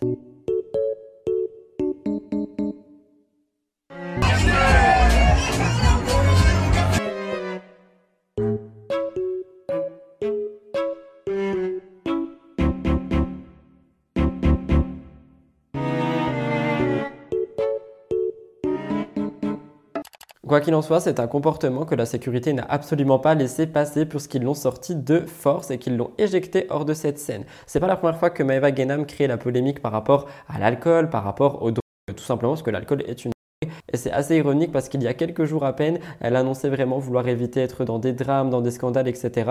Eh bien, elle s'est retrouvée dans toutes les polémiques dernièrement. Comme le disent les médias, Maeva et Carla Moreau, c'est une histoire qui a plusieurs chapitres. Elles ont été extrêmement amies. Finalement, il y a eu cette trahison qui a fait que maintenant elles sont ennemies. Comme je vous l'ai déjà expliqué, Carla Moreau a pratiqué de la sorcellerie sur Maeva Genam. Et même si on pensait que Maeva avait pardonné à Carla, visiblement, nous nous étions trompés. Je vous laisserai me dire ce que vous en pensez, mais c'est vrai que les doigts d'honneur de Maeva et son comportement, ça a été des choses que j'ai trouvées mais absolument, mais tellement déplacées en fait. Et le fait que ça soit filmé et montré sur les réseaux sociaux et le videur de boîte de nuit qui arrive et qui la porte pour la mettre ailleurs, je me dis mais en fait elle ne changera jamais finalement. C'est assez court et c'est hors télé, mais je voulais vous parler et vous partager une story que Amandine Pélissard a faite. En effet, elle a rebondi sur un sujet important qui est le harcèlement. Elle a partagé un extrait d'un live TikTok où deux personnes s'expriment sur le harcèlement scolaire, peut-être euh, en parallèle avec l'histoire qui s'est passée par rapport à l'INSEE. Je vous ai expliqué dans une émission Spizzotti que je ne veux absolument pas revenir sur tout ça et remuer tout ça et, recréer de la peine à la famille par rapport à tout ça. Il y a toutes les informations disponibles en ligne si jamais vous voulez euh, bah, trouver euh, ce qui s'est passé et ce qui se passe encore actuellement parce qu'il se passe encore des choses. Les personnes qui ont harcelé l'INSEE ne s'arrêtent jamais, elles ne s'arrêtent toujours pas. Elles avoir quelqu'un d'autre comme cible pour le moment. Je trouve ça tellement horrible, mais c'est mon choix de ne pas vouloir euh, vraiment médiatiser tout ça avec les noms, les images, etc. Ça peut vraiment causer de la peine et mes vidéos sur YouTube restent dans le temps, donc je n'ai pas envie que ça arrive. Mais vraiment, n'hésitez pas à vous renseigner sur cette histoire. Il y a des articles en ligne, il y a beaucoup de choses qui parlent de ça et je sais que ça peut aider certaines personnes et peut-être que ça libérera la parole sur le harcèlement scolaire. Quoi qu'il en soit, je m'égare, mais euh, en légende de ce qu'elle a posté dans sa story, Amandine raconte qu'elle a subi du harcèlement scolaire lorsqu'elle avait 13 ans. En effet, elle explique avoir passé la majeure partie de son temps enfermée dans les toilettes de son collège parce que ses camarades de classe se moquaient d'elle par rapport à son nom de famille, mais également par rapport à son physique. Pour réagir, je trouve que c'est tellement horrible et ce sont des choses qui se passent encore aujourd'hui. Mais je ne comprends pas en fait comment est-ce que on peut se dire oh je vais aller faire tellement de mal à cette personne, ça va me faire du bien. C'est tellement horrible et méchant de critiquer quelqu'un sur son physique et son nom de famille au point cette personne va se réfugier dans les toilettes pour manger toute seule. Et franchement, moi c'est des choses qui me touchent et, et j'en peux plus de voir ça. Donc là oui, on parle du passé, mais je peux juste aller sur internet et taper harcèlement scolaire et croyez-moi, il y a énormément de choses. Il y a quoi encore deux mois, je vous parlais d'un jeune homme qui s'est parce que euh, ses camarades de classe n'acceptaient pas le fait qu'il était gay. Enfin, il y a tellement de choses qui se passent et ça me touche trop en fait. Mais Amandine Pellissard fait un constat intéressant. Elle dit qu'à son époque, les réseaux sociaux n'existaient pas et que par conséquent, quand tu étais harcelé à l'école à l'époque, quand tu rentrais chez toi, le harcèlement il était terminé et tu pouvais souffler. Aujourd'hui, quand tu rentres chez toi, tu es toujours harcelé sur les réseaux sociaux. Tu es toujours insulté, tu es toujours dénigré. Ça ne s'arrête jamais et ça doit être tellement dur pour les jeunes qui souffrent de harcèlement. Mais ce n'est pas tout, comme vous le savez, Amandine a aussi révélé avoir été insultée et frappée.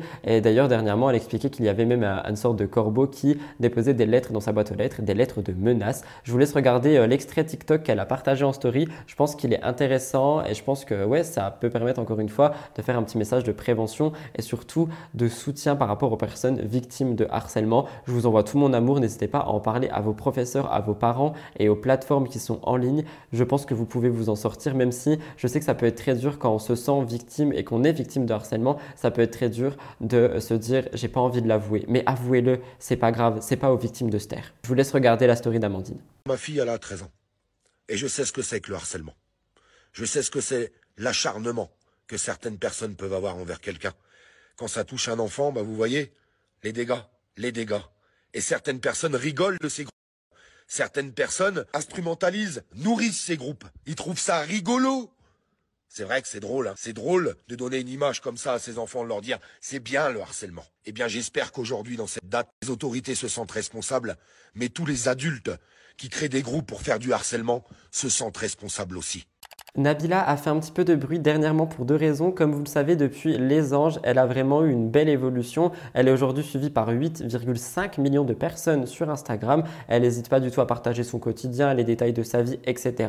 Et c'est au sujet de l'éducation de ses enfants aujourd'hui qu'elle a fait des révélations. En effet, il semblerait que son fils Milan, j'espère que je le prononce bien, ait eu une éducation très stricte. Il a des cours de piano, du jujitsu, du français et de l'anglais et elle explique qu'elle a un rythme de vie très cadré pour son enfant. Pour réagir, j'ai une question à vous poser. Est-ce que vous pensez que c'est une bonne chose? Est-ce que vous pensez qu'il faille donner autant d'activités à un enfant euh, et pas essayer de lui faire choisir entre l'utile et l'agréable dans le sens où là, il y a quand même quatre grosses activités. Je ne suis pas parent, je suis encore moins parent à l'étranger et je pense que le fait de lui faire apprendre l'anglais et le français, même si l'enfant n'est pas d'accord, ça, ça pourrait lui être utile toute sa vie. Mais le piano et le jujitsu, peut-être que si l'enfant n'est pas d'accord, je me dit que les deux ensemble, ça peut faire un petit peu trop. Peut-être que c'est également pour s'occuper pendant le temps libre et ne pas euh, le faire scroller sur les réseaux sociaux, sur les écrans et tout ça. Ça peut être vraiment pour différentes raisons, mais pour les parents qui me regardent, n'hésitez pas à me dire si euh, bah, beaucoup d'activités, c'est pas trop pour un enfant. Deuxième chose, et je pense que vous avez tous vu passer ça, lors du festival de Cannes, Nabila a posté une photo d'elle et de Georgina, l'épouse de Cristiano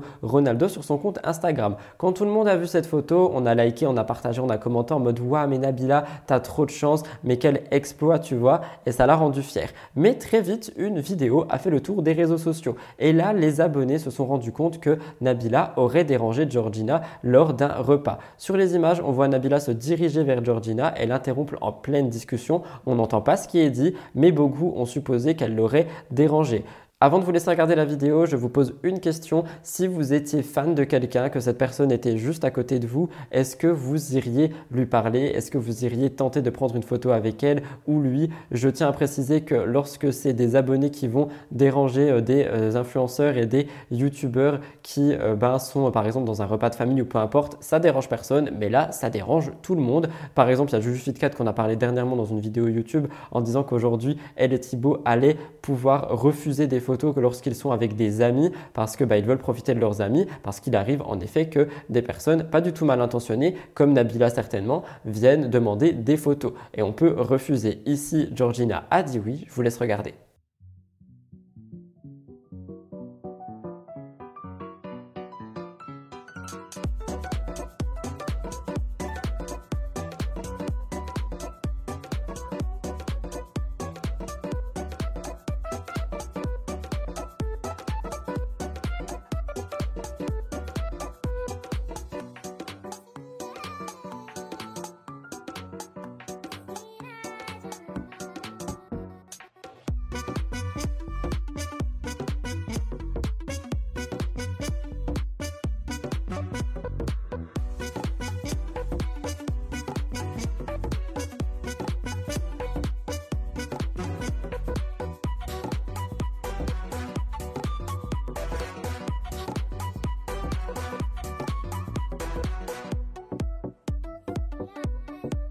Certains ont commenté en disant que Nabila avait un énorme manque d'éducation et qu'elle était extrêmement forceuse. D'autres ont dit qu'elle a juste vu quelqu'un qu'elle appréciait et de qui elle était peut-être fan et qu'elle voulait essayer d'avoir une discussion et une photo avec cette personne, chose qui aurait été faite par plein d'autres personnes. Et en fait, on ne se rend pas vraiment compte si Georgina est aussi dérangée que ça, mais beaucoup de gens disent que oui. Donc je vous laisserai me dire ce que vous en pensez. Il y a aussi Lena Situation qui s'est retrouvée un petit peu dans la même sauce. Nous en parlerons plus tard dans mon émission.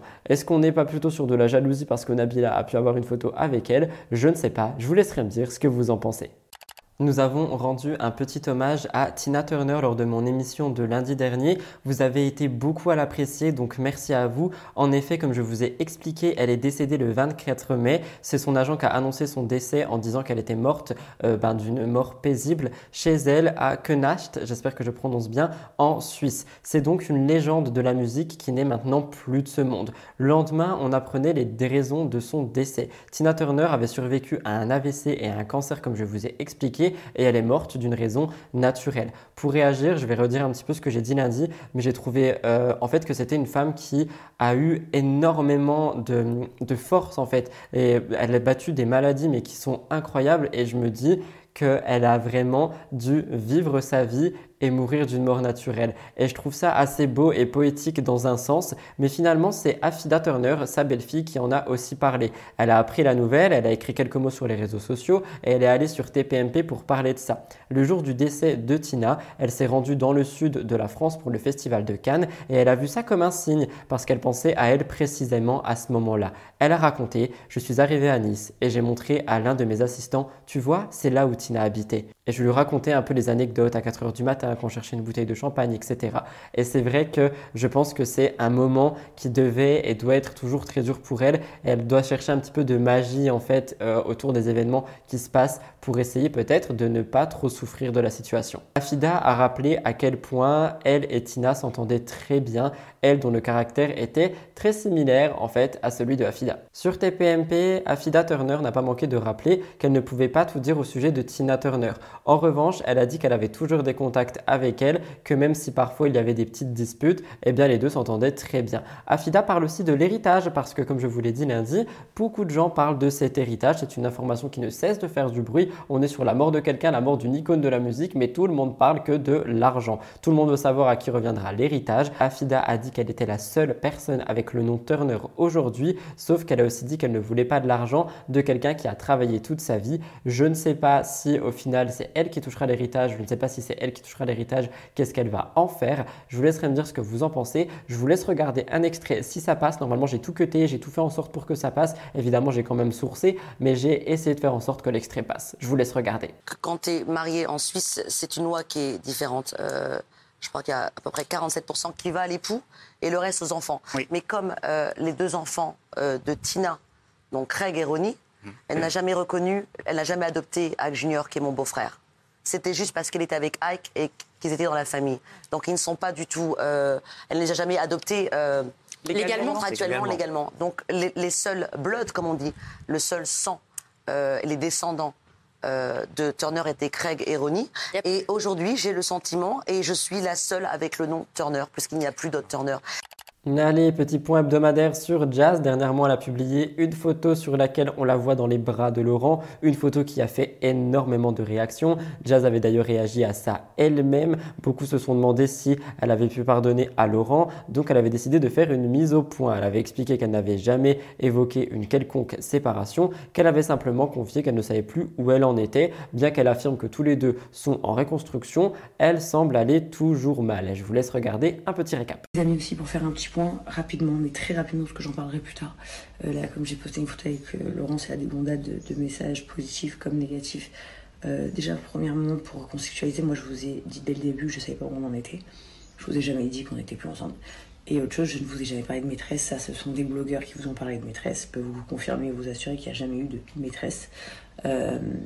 Il y a le fait que Grand avait vraiment pété un plomb et s'est mis à beaucoup sortir et à traîner avec plein de mecs, avec plein de meufs et tout. Et que bah, ces clochards-là, elles ont adoré traîner avec mon mari. Mais il n'y a jamais eu euh, de maîtresse en fait.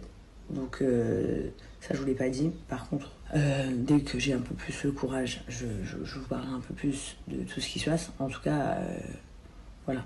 C'est juste pour vous le dire en fait. Comme ça, vous êtes au courant.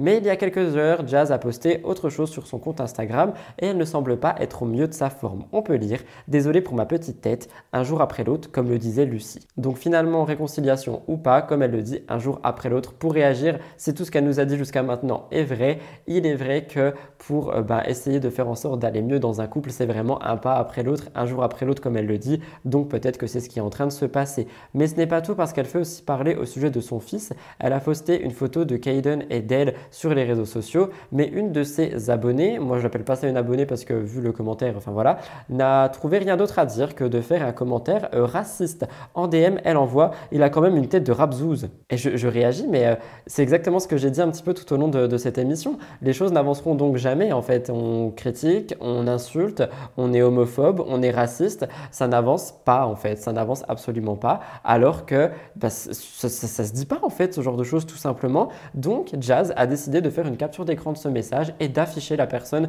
en story. Elle dit Mon Dieu, le racisme, une honte de parler comme ça. Et effectivement, on a beau ne pas être d'accord avec Jazz sur tous les points, mais là, c'est une honte de parler comme ça. Pour rappel, c'est officiel qu'il le dit, Jazz a un papa qui est d'origine algérienne et Laurent est d'origine portugaise. Donc en fait, on est vraiment sur une mixité euh, des cultures et l'abonné n'a rien trouvé d'autre à dire que d'insulter Kaiden.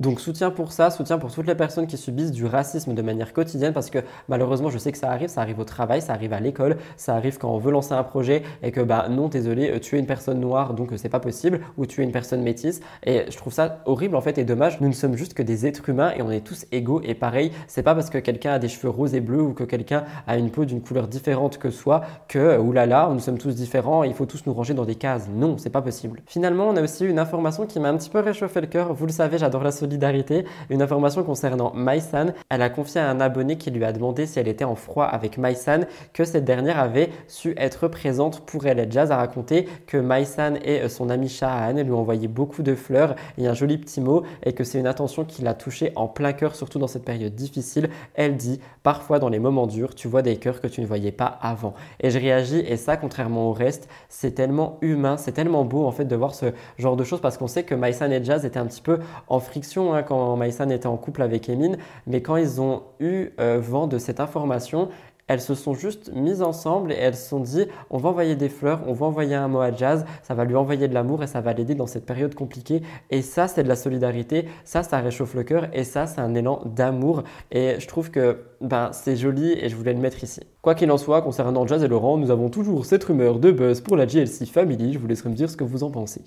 Alors cette semaine, je vais un petit peu radoter par rapport à ça, mais on reparle de quelque chose dont nous avons parlé pile il y a une semaine. Comme je vous ai expliqué la semaine dernière, ça fait déjà un petit moment que Jessica Tivna et Thibaut Garcia font des vidéos humour, des réels amusants. Comme le dit officiel, les jeunes parents avaient caché un certain talent pour la comédie. Depuis plusieurs semaines, leurs comptes sont devenus euh, bah, totalement full de vidéos humoristiques. D'ailleurs, on voit de moins en moins de photos comme je vous ai expliqué, mais bon, j'ai envie de dire que pour l'algorithme, c'est plutôt pas mal étant donné qu'Instagram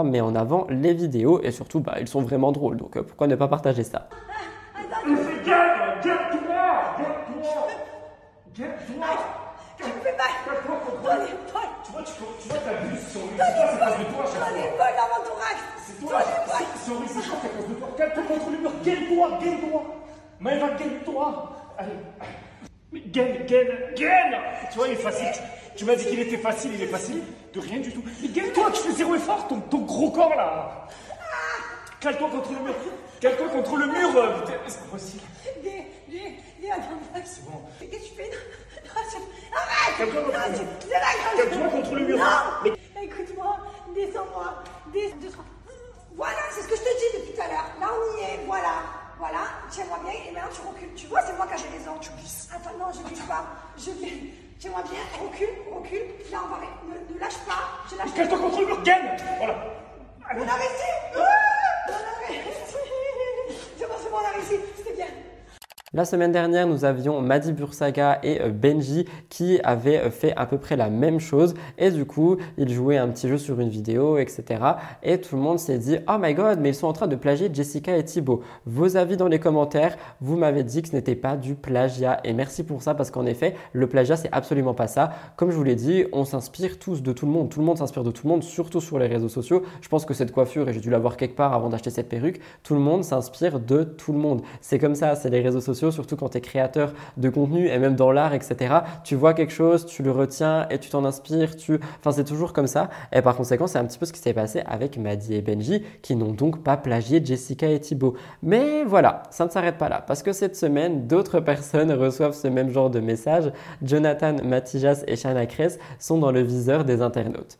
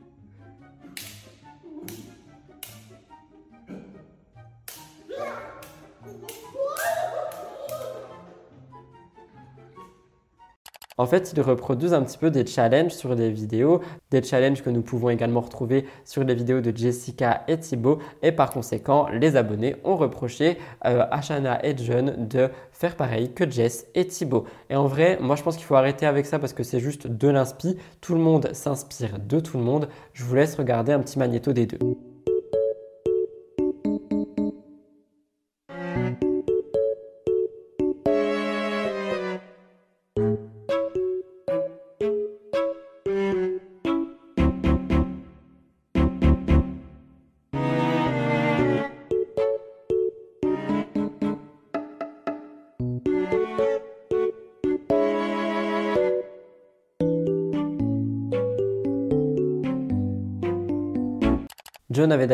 Tout ça, il avait dit alors je suis désolé de vous apprendre que je n'ai rien à cirer de la vie des gens, que je suis personne et que je n'étais pas au courant qu'ils avaient fait la même chose. Vous êtes triste, vous êtes puéril et franchement vous êtes sans pitié.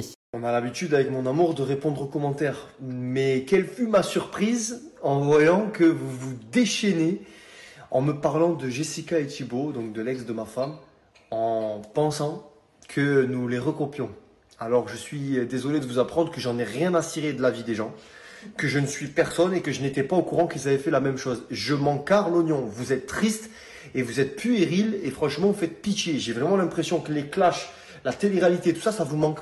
Vous venez chercher la merde alors qu'on est juste en train de faire un petit challenge de sport rigolo. On est dans notre coin, on n'emmerde personne et vous pensez, vous êtes vraiment Shanna et John ont expliqué qu'ils ont toujours fait euh, des challenges et que le but d'un challenge c'est de reproduire la même chose qu'on avait déjà vu ailleurs parce que c'est un challenge. Tout comme au final, Jess et Thibaut ont reproduit la vidéo originale qu'ils ont mis avant le réel pour montrer que c'est un challenge. Donc pourquoi est-ce que Jess et Thibaut n'ont pas plagié euh, les personnes à qui ils ont reproduit ce challenge, mais John et Shanna et Benji plagient Jess et Thibaut. Il n'y a pas vraiment logique dans tout ça et c'est pour ça que je vous dis qu'on est juste sur de l'inspiration et de l'inspiration.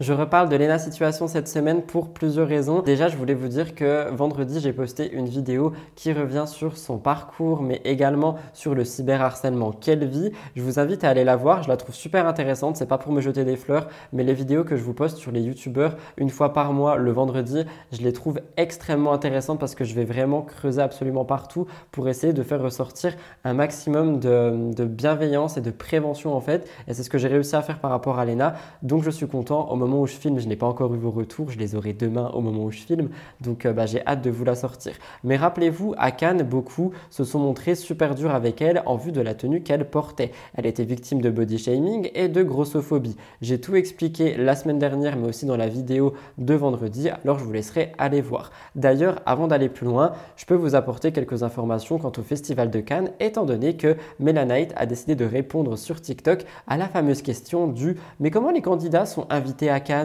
En effet, elle explique qu'il y a plusieurs possibilités. La première, c'est être totalement sponsorisé par une marque. Donc, les marques peuvent choisir de financer une personne avec l'hôtel, les vêtements, la coiffure, etc., etc., etc., pour que la participation ne soit pas payée. Donc ça, c'est certainement arrivé à beaucoup d'influenceurs. Mais sinon, on peut aussi décider d'y aller en se finançant tout seul. Melanite, vous allez l'entendre, explique qu'une fois que tu as financé ta tenue, euh, tes cheveux, tes bijoux, ton make-up, euh, ton déplacement, ton voyage, etc., etc., ben en fait, la marque à qui tu vas aller proposer d'aller au Festival de Cannes avec elle va principalement te dire oui parce qu'elle n'aura aucun centime à débourser.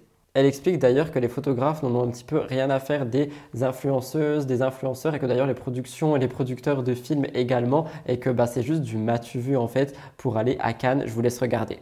Il y a beaucoup d'influenceurs qui montent les marches. Pourquoi? Ce ne sont pas des stars. Vous les avez tous critiqués quand ils ont monté les marches. Hein. Et moi aussi, vous m'avez critiqué quand je les ai montés. Et je les ai montés deux fois. Donc maintenant, moi, je peux me permettre de vous dire et de vous expliquer comment on fait pour monter les marches à Cannes. Hmm. Alors il y a deux manières. Un, soit tu as une marque qui te sponsorise. Ça veut dire qu'elle te paye tout. Le vol, l'hôtel, la maquilleuse, le coiffeur, la robe, tout ça et tout, parce que tu auras un vrai produit à montrer au Festival de Cannes pour la promotion, soit de quelque chose de chez eux, soit pour la promotion du film, parce qu'ils ont participé au financement du film. Ça, c'est la classe, c'est un vrai kiff. Et le deuxième, prépare-toi à appeler ton banquier, parce que là, t'es obligé de faire une augmentation de plafond. Hein. Vol, 400 euros. Hôtel, entre 1000 et 1005 euros la nuit. Le transfert, 150 euros. Nice, Cannes, eh ben, c'est le prix du chauffeur imposé. La robe, même si c'est une location, eh ben, ça coûte minimum 400 euros. Les coiffeurs là-bas, ils s'éclatent, minimum 360 euros la coiffure. Les maquilleuses, elles peuvent directement, dès qu'elles retournent à Paris, retourner chez Sephora et ne pas utiliser les moins 20% de la carte. Parce que le maquillage, 420 euros minimum. Les restos, tu manges des pâtes pour le prix du caviar. Les boîtes, si t'es pas saoudien, je te déconseille d'y aller. Les soirées des marques, c'est comme les marches. Ça veut dire coiffeuse, maquilleuse, la robe. Et en plus, eh ben, le transport, parce que le Uber, euh, il te surfacture. Donc, tous ces frais, à toutes les montées des marches, à toutes les soirées, et tout au long de ton séjour. Et si tu payes tout ça, c'est très simple. Tu vas voir la marque ou une boîte de prod qui te donne une accréditation, bah, va pas te refuser. Elle t'a ni payé ni le vol, ni hôtel, ni rien du tout. C'est rentable pour elle. Donc, elle va te dire, ouais, va te la donner. Pour en revenir à Lena, elle ne s'arrêtera jamais de briller, elle ne s'arrêtera jamais d'exceller. Et la preuve en est, quelques jours après toute cette polémique de body shaming, elle annonce qu'elle a eu une invitée de taille pour son podcast Canapé 6 places. En effet, elle a reçu Eva Longoria, actrice de Desperate Housewives. Je réagis et je vais juste dire un mot, Slay, genre c'est vraiment une icône, c'est une star. Elle a réussi à avoir Eva Longoria sur son podcast pendant le Festival de Cannes. C'est incroyable, franchement, je suis extrêmement admiratif et juste toutes mes félicitations. Mais a aussi fait parler, comme Nabila, parce qu'elle a été voir Georgina, la femme de Cristiano Ronaldo. C'est au dîner du Festival de Cannes et beaucoup de personnes ont moqué Lena en disant qu'elle essaye de faire amie avec elle. Je vous laisse d'abord regarder, regarder extrêmement bien la réaction de Georgina lorsque Lena va se présenter à elle et va lui parler.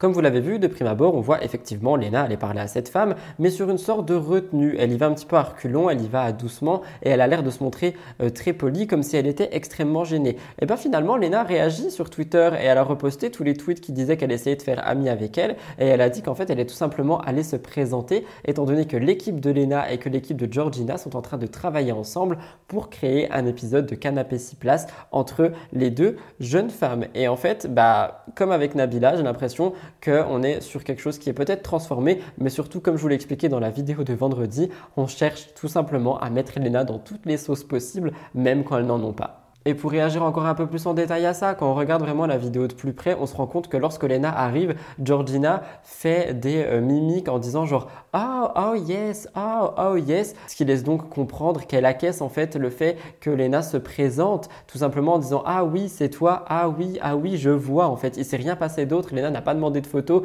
rien, elle est juste allée se présenter et Georgina n'avait pas l'air vraiment si dérangée que ça. Je vous laisserai me dire ce que vous en pensez, mais franchement allez voir ma vidéo de vendredi, tout est expliqué dans le sens où euh, bah, je vous explique vraiment que Lena est toujours mise dans des polémiques et dans des sauces alors qu'elle ne fait rien. Peut-être que c'est simplement parce qu'elle est une femme qui réussit.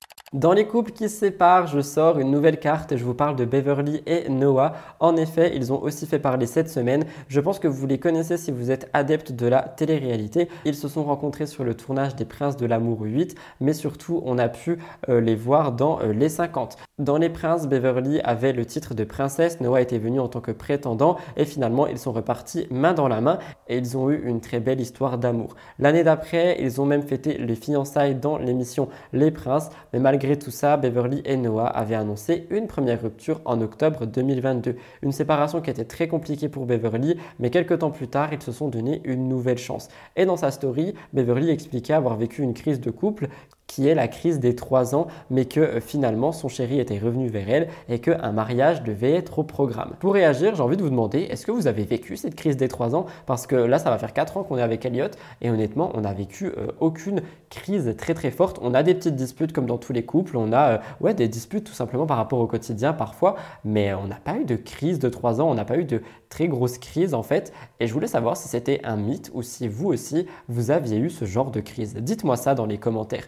Qu'il en soit, malgré leur fiançailles, le couple ne s'est jamais marié et ne se mariera donc pas parce que pour l'instant, ils ne sont plus ensemble. Dans sa story, Beverly publie des messages qui laissent sous-entendre que son histoire avec Noah a pris fin. Dans une story Instagram, elle partage une citation qui dit On ne peut jamais tourner une page de sa vie sans que s'y accroche une certaine nostalgie. Et dans une autre story, elle partage une photo d'elle et Noah. Elle écrit en légende qu'elle n'oubliera jamais son ex, mais qu'elle a décidé de le laisser partir. Elle indique que Noah a été sa force ces dernières années, mais qu'aujourd'hui, on est sur une rupture définitive parce que malheureusement, bah, le couple ne s'entend certainement plus. Pour réagir par rapport à ça, je vous l'ai déjà dit plus d'une fois, mais il est vrai que je pense aussi que lorsque on ne s'entend plus dans un couple, que ça devient euh, très compliqué, qu'il y a plus de disputes et plus de moments négatifs que de moments positifs, parfois même si on aime l'autre, je pense qu'il faut le ou la laisser partir, étant donné que sinon on va juste s'enfermer dans quelque chose qui peut ne pas nous correspondre et qui peut euh, vraiment bah, devenir très dérangeant et très lourd au quotidien. Tout mon courage à Beverly, tout mon courage à Noah également. Je suis un petit peu Beverly du coup pour voir un petit peu ce qui se passe et je me rends compte qu'elle est extrêmement triste de la situation. Donc j'espère qu'elle ira mieux dans l'avenir. Et comme pour tout, et je le répète, no rain, no flowers, après la pluie vient le beau temps.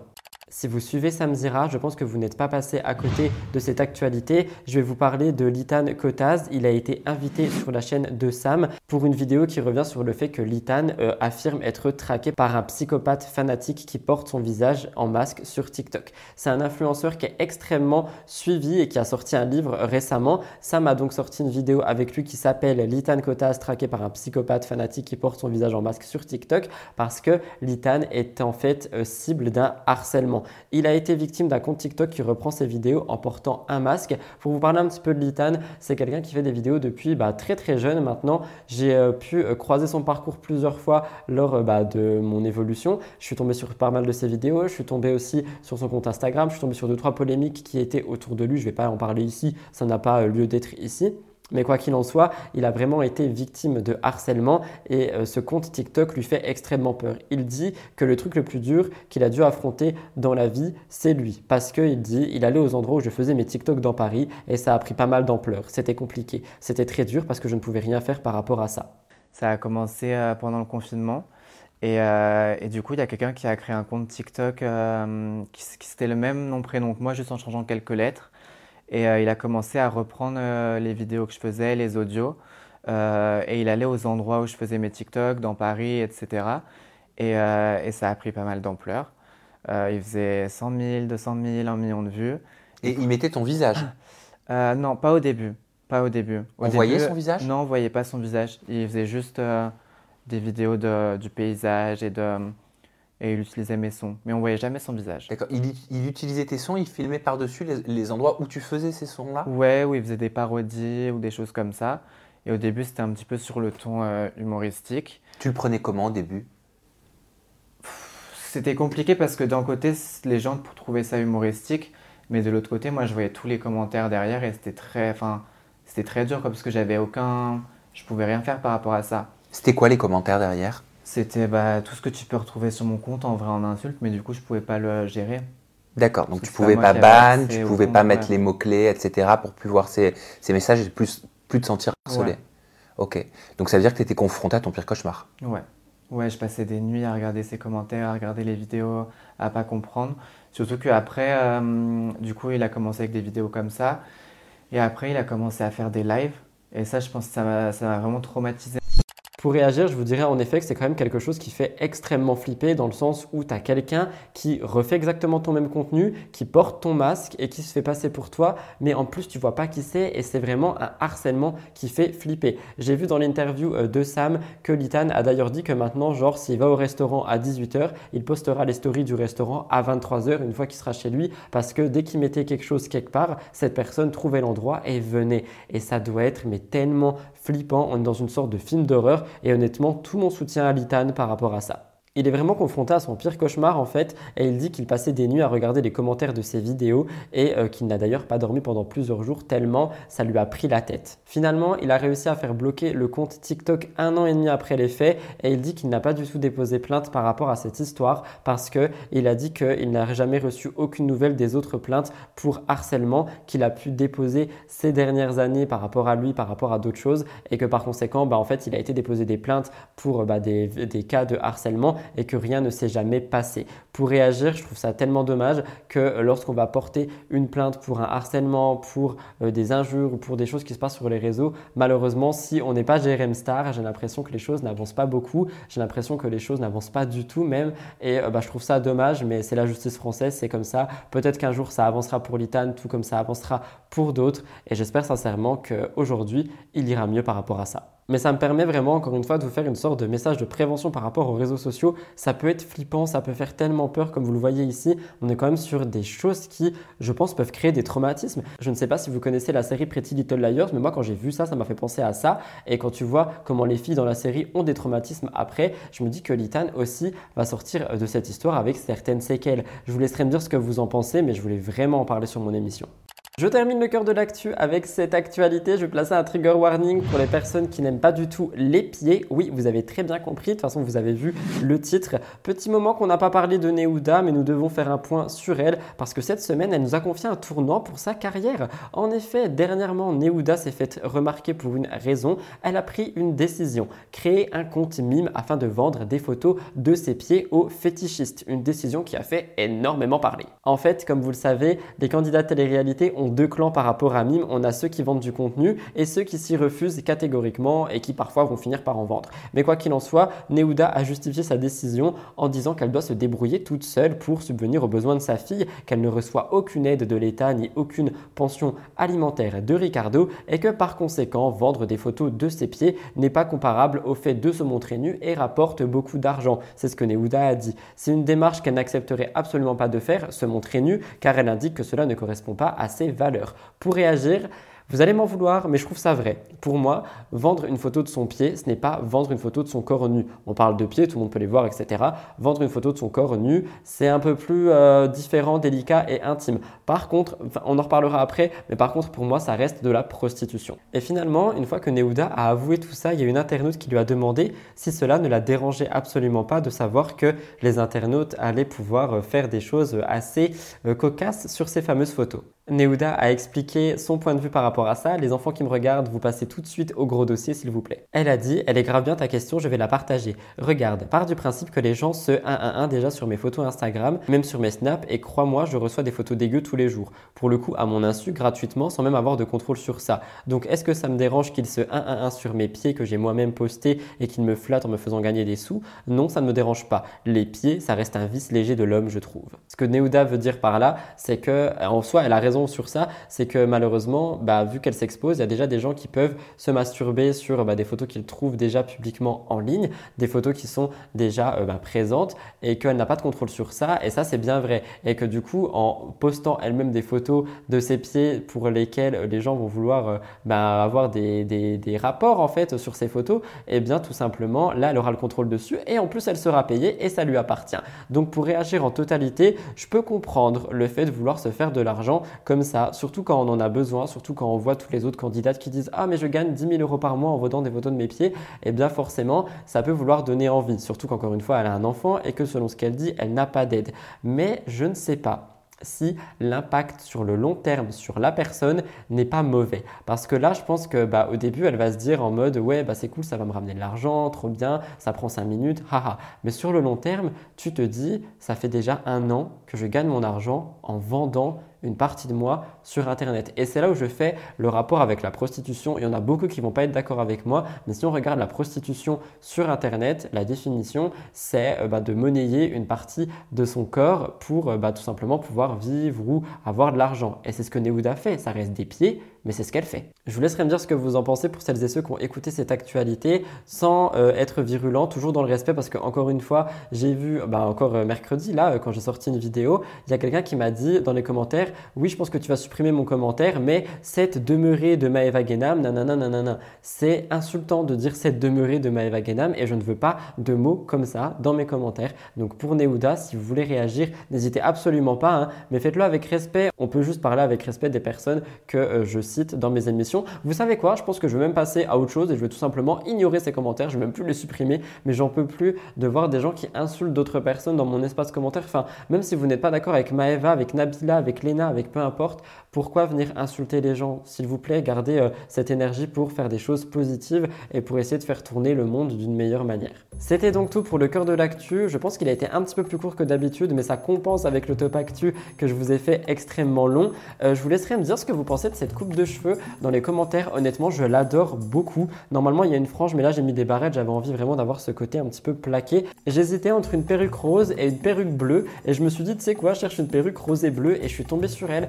Et je grandement. Je me dis que ça va trop bien avec le thème bubblegum, que ça va trop bien aussi avec les couleurs dans ce moment. Hein. vous savez, on est vraiment sur des couleurs un petit peu printanières, mais l'été en même temps arrive. Du coup, ben, j'adore vraiment ce mix. À côté de ça, je pense que vous l'avez vu, mais je me suis maquillée d'une manière très légère. Et je pense que ce sont des choses qui vont euh, vraiment arriver au fur et à mesure de mes émissions Mixosoty pendant l'été parce que là au moment où je filme nous sommes le 1er juin, il fait très chaud et il est hors de question que je mette énormément de fond de teint ou quoi que ce soit et pour ceux qui veulent des références j'ai mis la bébé crème de Herborian, la super bébé qui franchement a flouté toute ma tête, un blush de Beauty Bay, du mascara Martine et j'ai juste plaqué mes sourcils avec un gel à sourcils et honnêtement, je trouve que ce look fait tout. Un petit peu de crayon à lèvres et de barrettes et franchement, on adore. Je vous laisserai me dire ce que vous pensez de ce look, mais franchement, ça change. Ça fait longtemps que j'étais pas aussi coloré des cheveux et ça me fait du bien, ça me met en joie. Donc j'espère que vous aussi. Nous allons passer au gros dossier dans un instant. N'oubliez vraiment pas pour les nouveaux et nouvelles de vous abonner juste en dessous.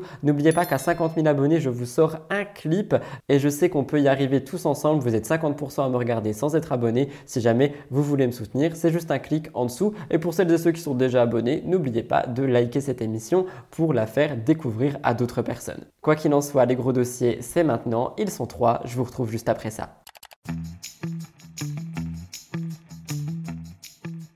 Comme chaque semaine, je vais me munir de ma tablette et de mes notes pour vous citer ces trois gros dossiers. Nous allons parler de Manon et Julien. Et oui, nous avons eu un update. Love Island fait également partie de nos gros dossiers cette semaine. Et finalement, Poupette Kenza, un petit peu comme la semaine dernière, mais vous allez voir qu'on a eu des updates par rapport à tout ça. Je vous laisserai écouter tout ceci attentivement. Commençons par Manon et Julien. La semaine dernière, sur un de mes gros dossiers, nous parlions du couple. En effet, parce que main dans la main, ils sont allés se faire opérer pour modifier leur corps. Officiel.fr nous fait un petit récap par rapport à ça. Donc je vous cite, tout a commencé lorsque Julien est apparu sur un lit d'hôpital en train de raconter une histoire assez mystérieuse. Il a semé énormément d'inquiétudes auprès d'Internet en racontant qu'il avait entendu des bruits chez lui après s'être fait livrer de la nourriture et avoir oublié de fermer son portail à clé. Donc tout le monde pensait à une agression, mais Manon Tanti a démenti tout ça. Les internautes ont vite compris que le couple était en train de subir une liposuction. Malheureusement, du côté de Manon, elle a connu quelques complications face à cette opération. Finalement, plus de peur que de mal pour Manon, qui a quand même qualifié cette opération par euh, les pires douleurs de sa vie. Je vous laisse avec un petit magnéto récap. Donc j'entends un bruit bizarre dans la maison. Je m'arrête, je fais un temps d'arrêt dans ma tête, je me dis, on est à Dubaï, ça va. Euh, D'ailleurs, il faudrait me dire, bah, dites-moi en commentaire pourquoi, parce que il y a quelque chose que j'ai pas suivi là dans l'histoire. J'ai vu plein de commentaires. Oui, Julien s'est fait agresser, et plein de, de, trucs de blogueurs, enfin d'articles, trucs passés sur Insta. Julien s'est fait agresser à Dubaï. Dubaï, ce n'est pas si safe que ça. Euh, au final, euh, j'ai vu plein de commentaires du style oui. Au final, il disait que Dubaï c'était safe, c'est pas safe. Julien s'est fait agresser. Pas compris.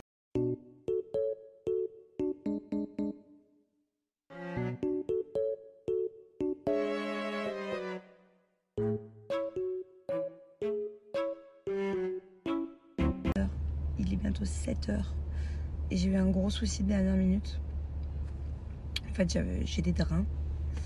Pour ceux qui savent ce que c'est, moi je ne savais pas ce que c'était. Pourtant, j'en ai fait des opérations dans ma vie et j'en ai jamais eu. Et euh, donc, c'est la première fois que j'en ai. Donc, déjà, c'est une sensation très bizarre. Âme sensible, s'abstenir. Et en fait, ce qui s'est passé, c'est que j'ai un de mes drains, 10 minutes avant de partir, qui s'est déplacé. Mais depuis, Manon Tanti se retrouve dans pas mal de polémiques. On a celles et ceux qui disent que c'était un placement caché, chose que Julien a démenti avec les factures d'hôpital. Ensuite, nous avons eu la rumeur du transfert de graisse que Manon a également démenti. Je vous laisse regarder. Ça, c'est faux, je l'ai vu passer plusieurs fois. Qu'en fait, Julien s'est fait enlever la graisse pour me la donner. Ça, c'est faux et en plus, ça, c'est pas possible. Il me semble, et je suis sûre à 99,9% que on n'a pas le droit de se donner de la graisse, quoi. C'est pas compatible la graisse de quelqu'un chez quelqu'un d'autre. Euh, d'ailleurs, limite, j'aurais euh, aimé, parce que moi, le but de Julien, c'était d'enlever la graisse. Moi, c'était plutôt de la mettre quelque part, à la base, des bases. Et c'est vrai que ça m'aurait vachement aidé bah, de prendre la tienne, du coup. Euh, mais non, c'est pas possible. Finalement, maintenant, d'autres personnes accusent Manon d'avoir forcé son mari à passer sur le billard. Ni une ni deux, Manon est allée en story et elle a répondu à cette rumeur. Elle a dit Il m'a demandé, je ne l'ai jamais forcé, je l'aimerais toujours de la même façon, avec ou sans bidou, même après 8 ans. Mais il voulait aller jusqu'au bout parce qu'il était très complexé et il m'a étonné. Et c'est vrai qu'il faut le dire, Julien Tanti n'a plus le même corps qu'avant. Et d'ailleurs, dans C'est la famille, moi je le voyais énormément manger des burgers et des fast-food. Donc je pense que ça n'a pas aidé et que tout simplement, au bout d'un moment, il s'est dit je ne peux plus rester dans ce corps, j'en ai marre. Peut-être que le sport n'a pas aidé s'il en fait. Peut-être qu'un rééquilibrage alimentaire ne le tentait pas. Donc il a sauté le pas et il est passé par la case chirurgie esthétique. Quoi qu'il en soit, il aurait donc fait cette liposuction pour se sentir mieux dans son corps. Il en a montré les résultats et se semble euh, assez satisfait. Il a confié à ses abonnés que c'était sa première et dernière opération en 35 ans. Il a dit que son ventre était vraiment un énorme complexe et qu'il en riait énormément, notamment dans les émissions et en story, mais que c'était principalement pour cacher le fait que ça le rendait très mal. Et c'est vrai que c'est quelque chose qu'on voit beaucoup. Il y a énormément de personnes qui rigolent de leur complexe en public pour essayer de faire passer ça de manière un petit peu plus fun et ne pas se dire que oui, c'est un vrai complexe et que ça peut te toucher intérieurement. Je pense que c'est ce que Julien a voulu faire. Quoi qu'il en soit, il a dit que la liposuction était une option qu'il avait depuis un moment en tête et que s'il a passé le cap aujourd'hui, il se sent mieux. Encore une fois, moi je vous dis que c'est dommage d'avoir fait tout ça sans faire un petit peu de prévention parce que là, on a vraiment l'impression qu'ils vendent ça en mode Ah, ça m'a changé la vie, c'était incroyable. Si vous vous sentez mal, allez donc vous faire ouvrir le ventre. Mais vous le savez, il faut aussi passer par la casse convalescence et ça c'est un autre sujet. Il doit se reposer et rester allongé tant qu'il peut et pour la première fois, il a montré le résultat. En dessous de sa gaine, Julien affirme avoir un corps de ouf. En tout cas, son ventre a l'air d'avoir disparu. Il semble très heureux. Je vous laisse regarder. Ah, je sais pas si vous voyez, mais à travers la gaine, je sais pas, on, voit que vraiment j'ai un corps de, de, ouf. Je qu'il s'est grave passé quelque chose. Hein. J'ai deux doublures. Hein. C'est-à-dire ça, c'est une gaine, ça c'est une autre. Mais euh, j'ose même pas regarder le matin quand elle, quand elle vient lever, masser, m'enlever, je sais pas quoi, là, les trucs dans les pansements. Je regarde pas, mais c'est une dinguerie. Comme je vous l'ai dit, en soi, c'est extrêmement cool pour lui, surtout parce qu'il sent mieux dans son corps. Comme euh, moi, je le dis toujours, la chirurgie esthétique et la médecine esthétique, si c'est fait de manière correcte, si c'est fait pour pallier un complexe qui te pourrit la vie par euh, un très bon chirurgien, etc., pourquoi pas? Mais justement, moi, je vous dis que le risque zéro n'existe pas, qu'on peut ressortir avec des séquelles, que ça peut mal se passer, que ça peut être très douloureux. Mais ça, à part Manon, Julien ne l'a pas dit. Julien vend vraiment ça comme une solution miracle pour perdre son ventre. Donc en soi, c'est cool pour lui, mais je pense qu'un petit peu de prévention en tant qu'influenceur, ça aurait pu faire pas de mal. Parce que tout ça, documenté et filmé comme ils le font, ça peut vraiment donner envie à beaucoup de personnes. Par contre, autre chose qui a beaucoup énervé les internautes. Comme vous le savez, les influenceurs sont maintenant surveillés surtout par les placements de produits. Eh bien le couple, après la liposuction, a décidé de vanter les mérites d'un produit minceur. Et les internautes ont considéré ça comme une moquerie en fait et comme le fait qu'ils se moquaient de leurs abonnés. Selon les internautes, Julien et Manon ne peuvent absolument pas se permettre de placer ce genre de produit éradiquant la cellulite, faisant perdre du poids, alors qu'eux-mêmes ont opté pour la chirurgie. Donc même si Julien a avoué que c'était sa seule et unique chirurgie, Manon, elle, en a fait d'autres. Et du coup, en effet, ils ne peuvent pas trop parler de produits minceurs si eux-mêmes, ils ont euh, décidé de mincir autrement. De mon côté, je pense que si on veut toujours faire des placements de ce style et qu'on veut toujours en parler, c'est possible, mais le faire tester à une autre personne qui n'a jamais été opérée, le faire tester à quelqu'un qui documente ça et surtout tester le produit avant d'en parler, pas dire que pour moi ça a marché comme Manon l'a dit, alors que je ne pense même pas qu'elle l'ait utilisé. Je vous laisse regarder, mais c'est vrai que Manon Tanti est refaite et que bah, le consommateur peut se sentir déjà arnaqué juste en regardant ce placement de produit. Je vous laisse regarder. Je sais que 70% de filles me suivent sur 100%. Donc j'ai une super bonne nouvelle pour vous ce soir. C'est bientôt l'été, le Summer Body, il faut l'avoir. Et pour ça, on a des trucs anti-cellulite très tchatcheur. C'est surtout maintenant en fait, Moi, ouais, on a choisi euh, tous les deux de vraiment se euh, parler vraiment de la cellulite. Cellule. Il y a plein d'autres produits, plein d'autres fonctions, mais pour moi, vraiment, tout ce qui est anti-cellulite, ça marche vraiment bien. Je les ai testés plusieurs fois.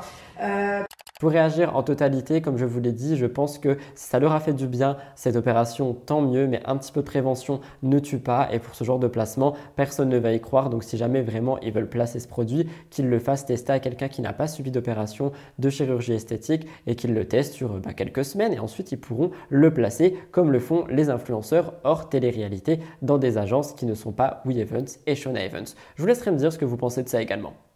Deuxième gros dossier, nous parlons de Love Island. Comme vous le savez, les arrivées de Bastos et Nicolo ont vraiment créé un tournant pour cette émission. Comme je vous l'ai dit la semaine dernière, le but de la chaîne, selon moi, était d'augmenter les audiences et visiblement, ça a été une petite réussite sur ce point-là. Par contre, niveau éthique et concept, c'est à revoir étant donné que la chaîne a perdu des points.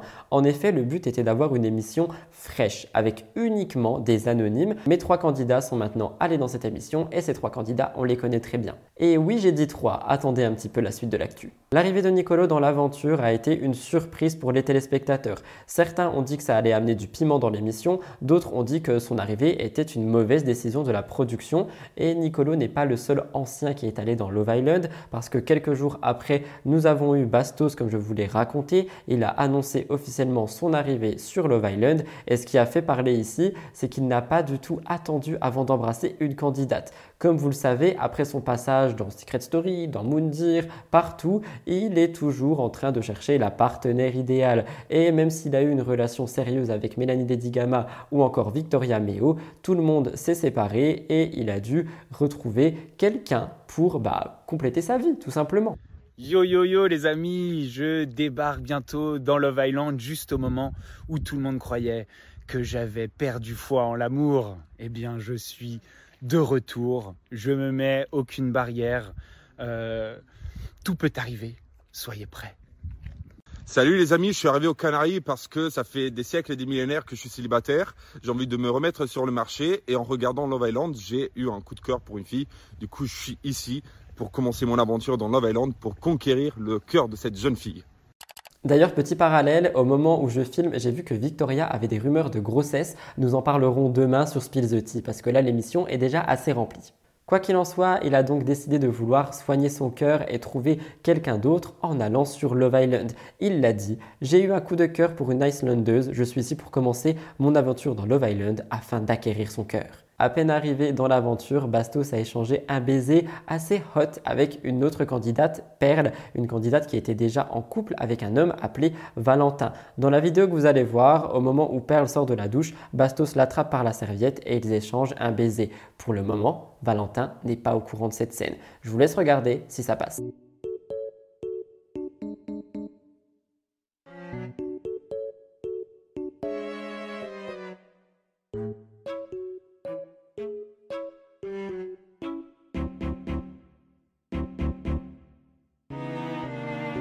Et je vous dis qu'il n'est pas au courant parce que il me semble que c'est dans un moment live parce que l'émission a aussi ben, un live en fait qui dure tout le long qu'on peut retrouver sur W9 et c'est principalement là où on retrouve des petites choses assez croustillantes comme celle-ci. Sur Twitter, les commentaires ont fusé après qu'il ait embrassé Perle qui est en couple avec Valentin. On peut lire Je suis dégoûté d'avoir cru en Perle, il faut que Valentin cherche une autre meuf. Je vois la tête du team Perle se décomposer de plus en plus. Elle va finir par nous décevoir. Perle attendait quelqu'un qui lui soit juste compatible. Elle s'est résignée avec Valentin en espérant que son prince charmant arrive.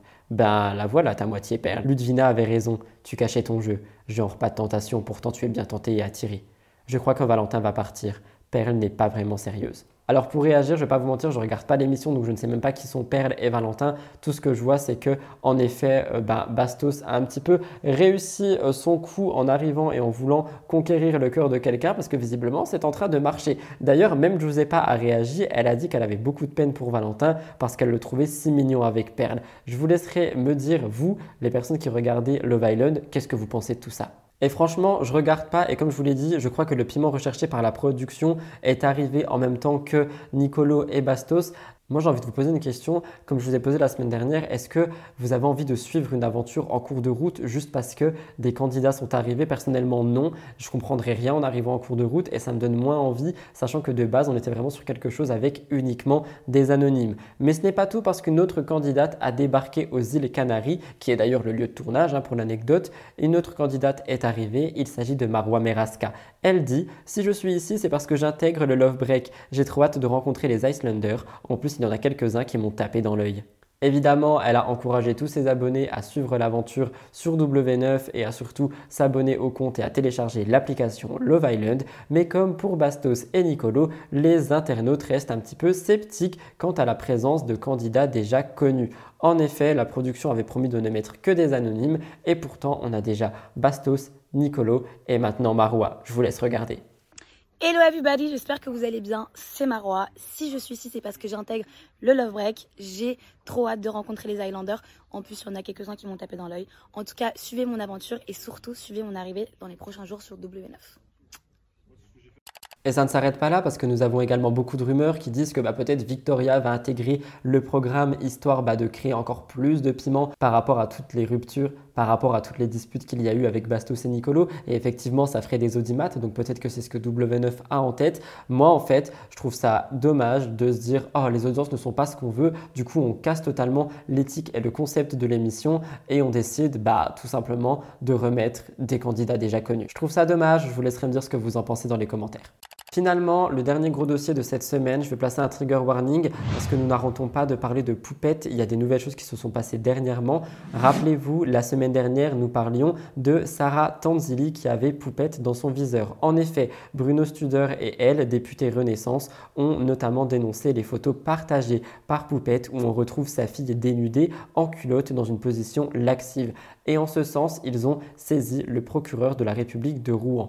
Par ailleurs, la députée avait critiqué la jeune rouennaise sur Twitter en disant Jamais une maman ne peut ainsi exhiber son enfant. Face à ça, nous devons être intraitables. Poupette avait d'ailleurs répondu, elle avait dit sur Paris-Normandie que la parlementaire ne faisait que porter de fausses accusations et la jetait en pâture sur Internet. Selon elle, la députée remettait en cause la décision du tribunal alors qu'une enquête de police avait eu lieu. Je vous laisse regarder Poupette qui avait réagi pour le Parisien. Donc maintenant tout se fait en interne, j'ai 8 procès qui sont en cours, on verra mes poupettes. Et à chaque fois que j'en gagnerai un, je viendrai vous, le dire en story, on fera des petites fêtes, on fera des meet pour fêter ça. Ok mes poupettes? Tous, tous parce, parce que la députée qui a porté... Là je suis en roue libre, hein. je suis en roue libre. La députée qui a porté plainte contre moi, bah figurez-vous que j'ai aussi porté plainte contre elle. Donc au moins c'est fait. Cette fois-ci, c'est Booba qui parle d'elle par rapport à une vidéo sur laquelle on voit euh, Poupette chanter avec sa fille. Une vidéo qu'on retrouve sur internet et on voit Poupette en train de chanter un titre d'Aya Nakamura qui a été mis en ligne par une internaute. Il s'agit de Tous les jours. Dans cette vidéo, on retrouve Poupette en train de parler et de chanter sur cette euh, musique avec sa fille, Seyana, et devant la caméra, les deux chantent. Corps à corps, il me demande le corps à corps. Et c'est cette phrase qui a lancé la polémique. Parce qu'en fait, avec le tweet, on peut lire Donc tout le monde te prévient que ta fille est sur des sites chelous et donc des pédophiles sont sur ton snap. Et toi, tu fais chanter ta fille des paroles qui décrivent un rapport 1-1-1. Et en plus, tu l'as fait imiter avec des bruits d'extase. Et pour réagir, j'ai regardé la vidéo, vous allez la voir et c'est vrai que c'est très limite. En fait, on a déjà parlé plus d'une fois qu'il y avait apparemment des photos sur le dark web. On sait également que sur les réseaux, il n'y a pas que des bonnes personnes. Poupette est extrêmement suivie et je pense que si elle est suivie pour ses enfants, il n'y a pas que des gens qui veulent ben, le bien de ses enfants. Hein. On a déjà vu d'après Aquababe que les choses pourraient partir plus loin. Et encore une fois, je suis pas parent, mais je trouve ça très limite. Donc oui, on peut vraiment se dire, mais elle passe juste un bon moment, elle chante. Chante uniquement avec ta fille. Ne va pas filmer cette musique où on entend ce genre de paroles et où ta fille imite des bruits un petit peu euh, bah, des basses parce que je les ai entendus et effectivement il y a cette imitation et c'est trop limite surtout lorsqu'on est dans ce genre euh, ben, d'enquête, d'accusation et tout ça, c'est pas possible de faire ça. Je vous laisserai me dire ce que vous en pensez mais d'abord regardez cette vidéo. Corps à corps. Corps à corps. Il me demande le corps à corps. Il me demande corps à corps. Tomber sous mon charme. Lui il veut le corps à corps. Le corps à corps. Tous les jours. Oh, oh, oh, oh. oh, oh, oh, oh Tous les jours. Oh, oh, oh, oh.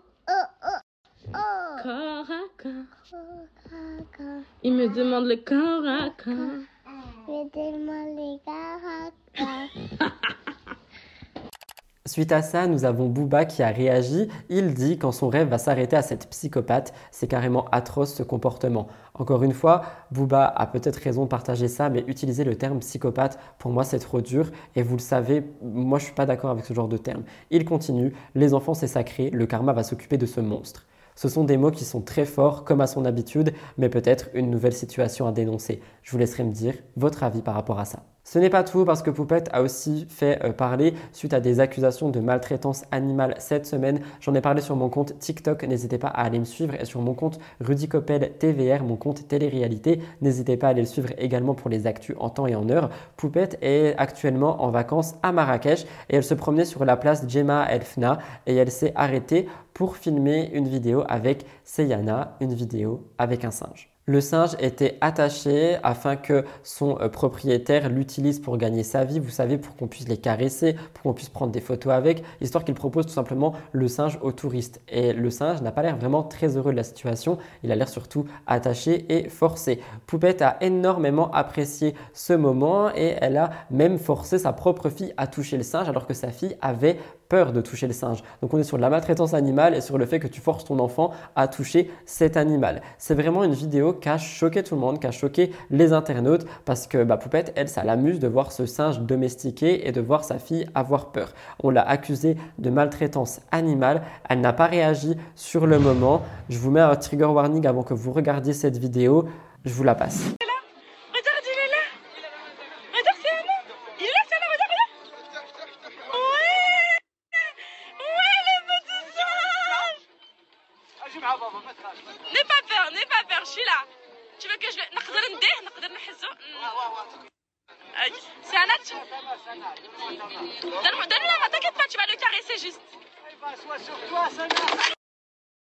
Et en fait, ça m'énerve fortement parce que d'où on peut encore cautionner ça aujourd'hui, alors qu'on sait tout ce qui se passe derrière tout, tous, ces, tous, ces, tous ces cirques, tout simplement. Pour moi, ça, ça, fait partie de ça aussi.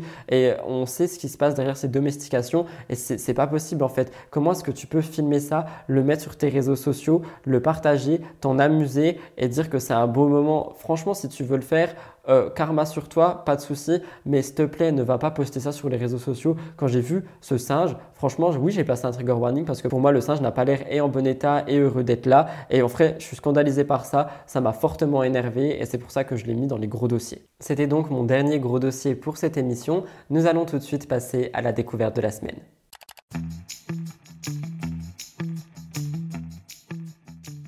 Pour la découverte de la semaine, cette semaine, je voulais mettre en avant une créatrice de contenu, youtubeuse, des vibrations. Je pense que ça se prononce des vibrations, je sais pas, moi j'ai dit des vibrations, Devi, une youtubeuse qui est actuellement à Bali mais qui va bientôt rentrer en France, qui euh, a fait euh, ben, beaucoup de contenu que j'ai trouvé très appréciable, qui a une bonne manière de parler et de partager les choses. En effet, elle parle beaucoup psychologie, communication, elle est fun, elle est très créative, elle fait de la musique. C'est vraiment une influenceuse que j'avais envie de mettre en avant ici. Je vous mettrai son compte Instagram et euh, sa chaîne YouTube dans la barre d'infos. Dernièrement, j'ai vu deux vidéos que je peux vous conseiller. La première qui est Lettre à mon ex où elle écrit une musique totalement incroyable pour ben, les ex de ses abonnés, etc. Je vous laisserai aller voir. En gros, les abonnés ont envoyé des petits morceaux de phrases qui ont permis de confectionner une chanson et une autre vidéo où elle raconte qu'elle a été stalkée pendant plusieurs années de sa vie. Je vous laisse avec un extrait, n'hésitez pas à aller la voir. Et si jamais vous allez voir son contenu et que vous l'appréciez, n'hésitez pas à dire que vous venez de Mix the par Rudy Coppel, ça fait toujours plaisir. Je vais d'abord regarder les réponses que vous m'avez données. Comme ça, genre, s'il y a une phrase qui sort un peu du lot, on peut peut-être commencer autour de cette phrase-là. Vous êtes des sauvages. Ok, je vous lis quelques petites phrases. Évidemment, tout reste anonyme. La vie est bien mieux sans toi. T'es un crasseux et un manipulateur. Je te hais. Entre nous, c'était pas nécessaire. J'espère que t'as kiffé dormir avec elle le soir de mon anniv. J'aurais aimé savoir dès le début ce que t'allais faire. Le karma va s'occuper de toi, va te faire J'espère que t'es heureux maintenant, je retire que du positif de nos trois ans ensemble. Ok, y a pas que de la haine, hein. Y a pas que de la haine. J'ai survécu majoritairement de la haine quand même. Ok, on a une phrase qui revient beaucoup, c'est La vie est bien mieux sans toi, ça revient beaucoup. Hein. Je crois qu'on a une phrase pour commencer. Je vais écrire au fur et à mesure et puis au pire on remplacera. La vie, c'est quand même mieux sans toi. Voyons voir sur quelle vibe on va partir. Là, c'est que les accords pour trouver la mélodie. Donc si, genre, faut pas faire attention si on veut changer le tempo, si on veut changer, genre, comment ça va, c'est faisable. Première phrase, simple. La vie, c'est quand même mieux sans toi. Maintenant, qu'est-ce qu'on a? Bouffe tes... Ça, c'est peut-être un peu trop violent. Ouais. Ouais.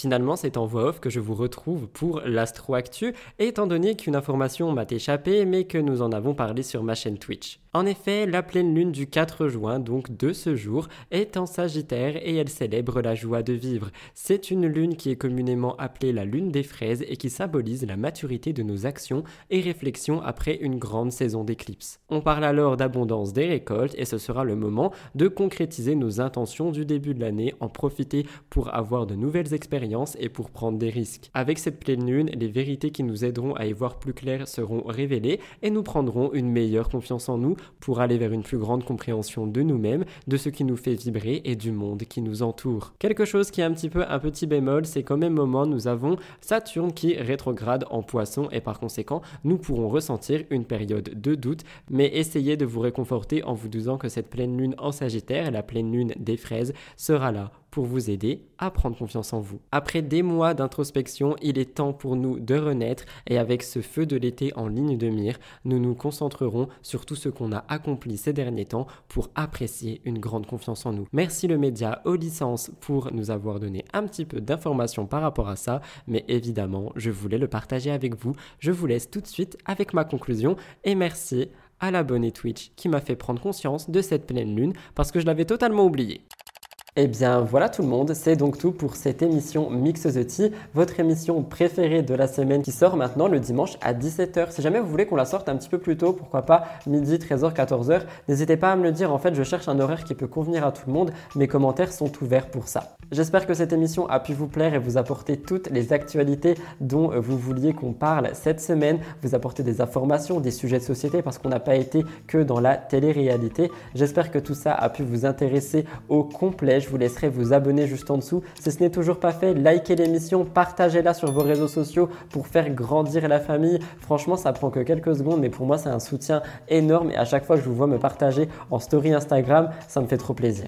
Pour l'emoji de la semaine, étant donné qu'on n'a pas de chewing-gum, je vous mets 7 sucettes à l'écran qui sera un petit peu représentatif du thème bubblegum et surtout de mes cheveux. Je vous laisse ici pour ça. Je vous remercie pour votre fidélité de m'avoir écouté jusqu'ici. Chaque semaine, ça me fait tellement plaisir de lire tous vos commentaires sous Mixosity. On a vraiment créé quelque chose tous ensemble et je suis vraiment honoré en fait que vous me fassiez confiance pour les actus. Je suis honoré euh, que vous soyez là tous les dimanches à commenter, principalement aussi le lundi matin, on va pas se mentir, mais les dimanches et les lundis à commenter. Même au fil de la semaine, il y a des gens qui regardent l'émission, donc je vous aime d'amour pour ça. Je vous remercie de me faire vivre ce rêve. Je vous retrouve demain pour Spill the Tea, mercredi pour Spill the Tea et dimanche prochain pour Mix the Tea. Bye guys, c'est que du love. Je vous aime d'amour et merci pour tout.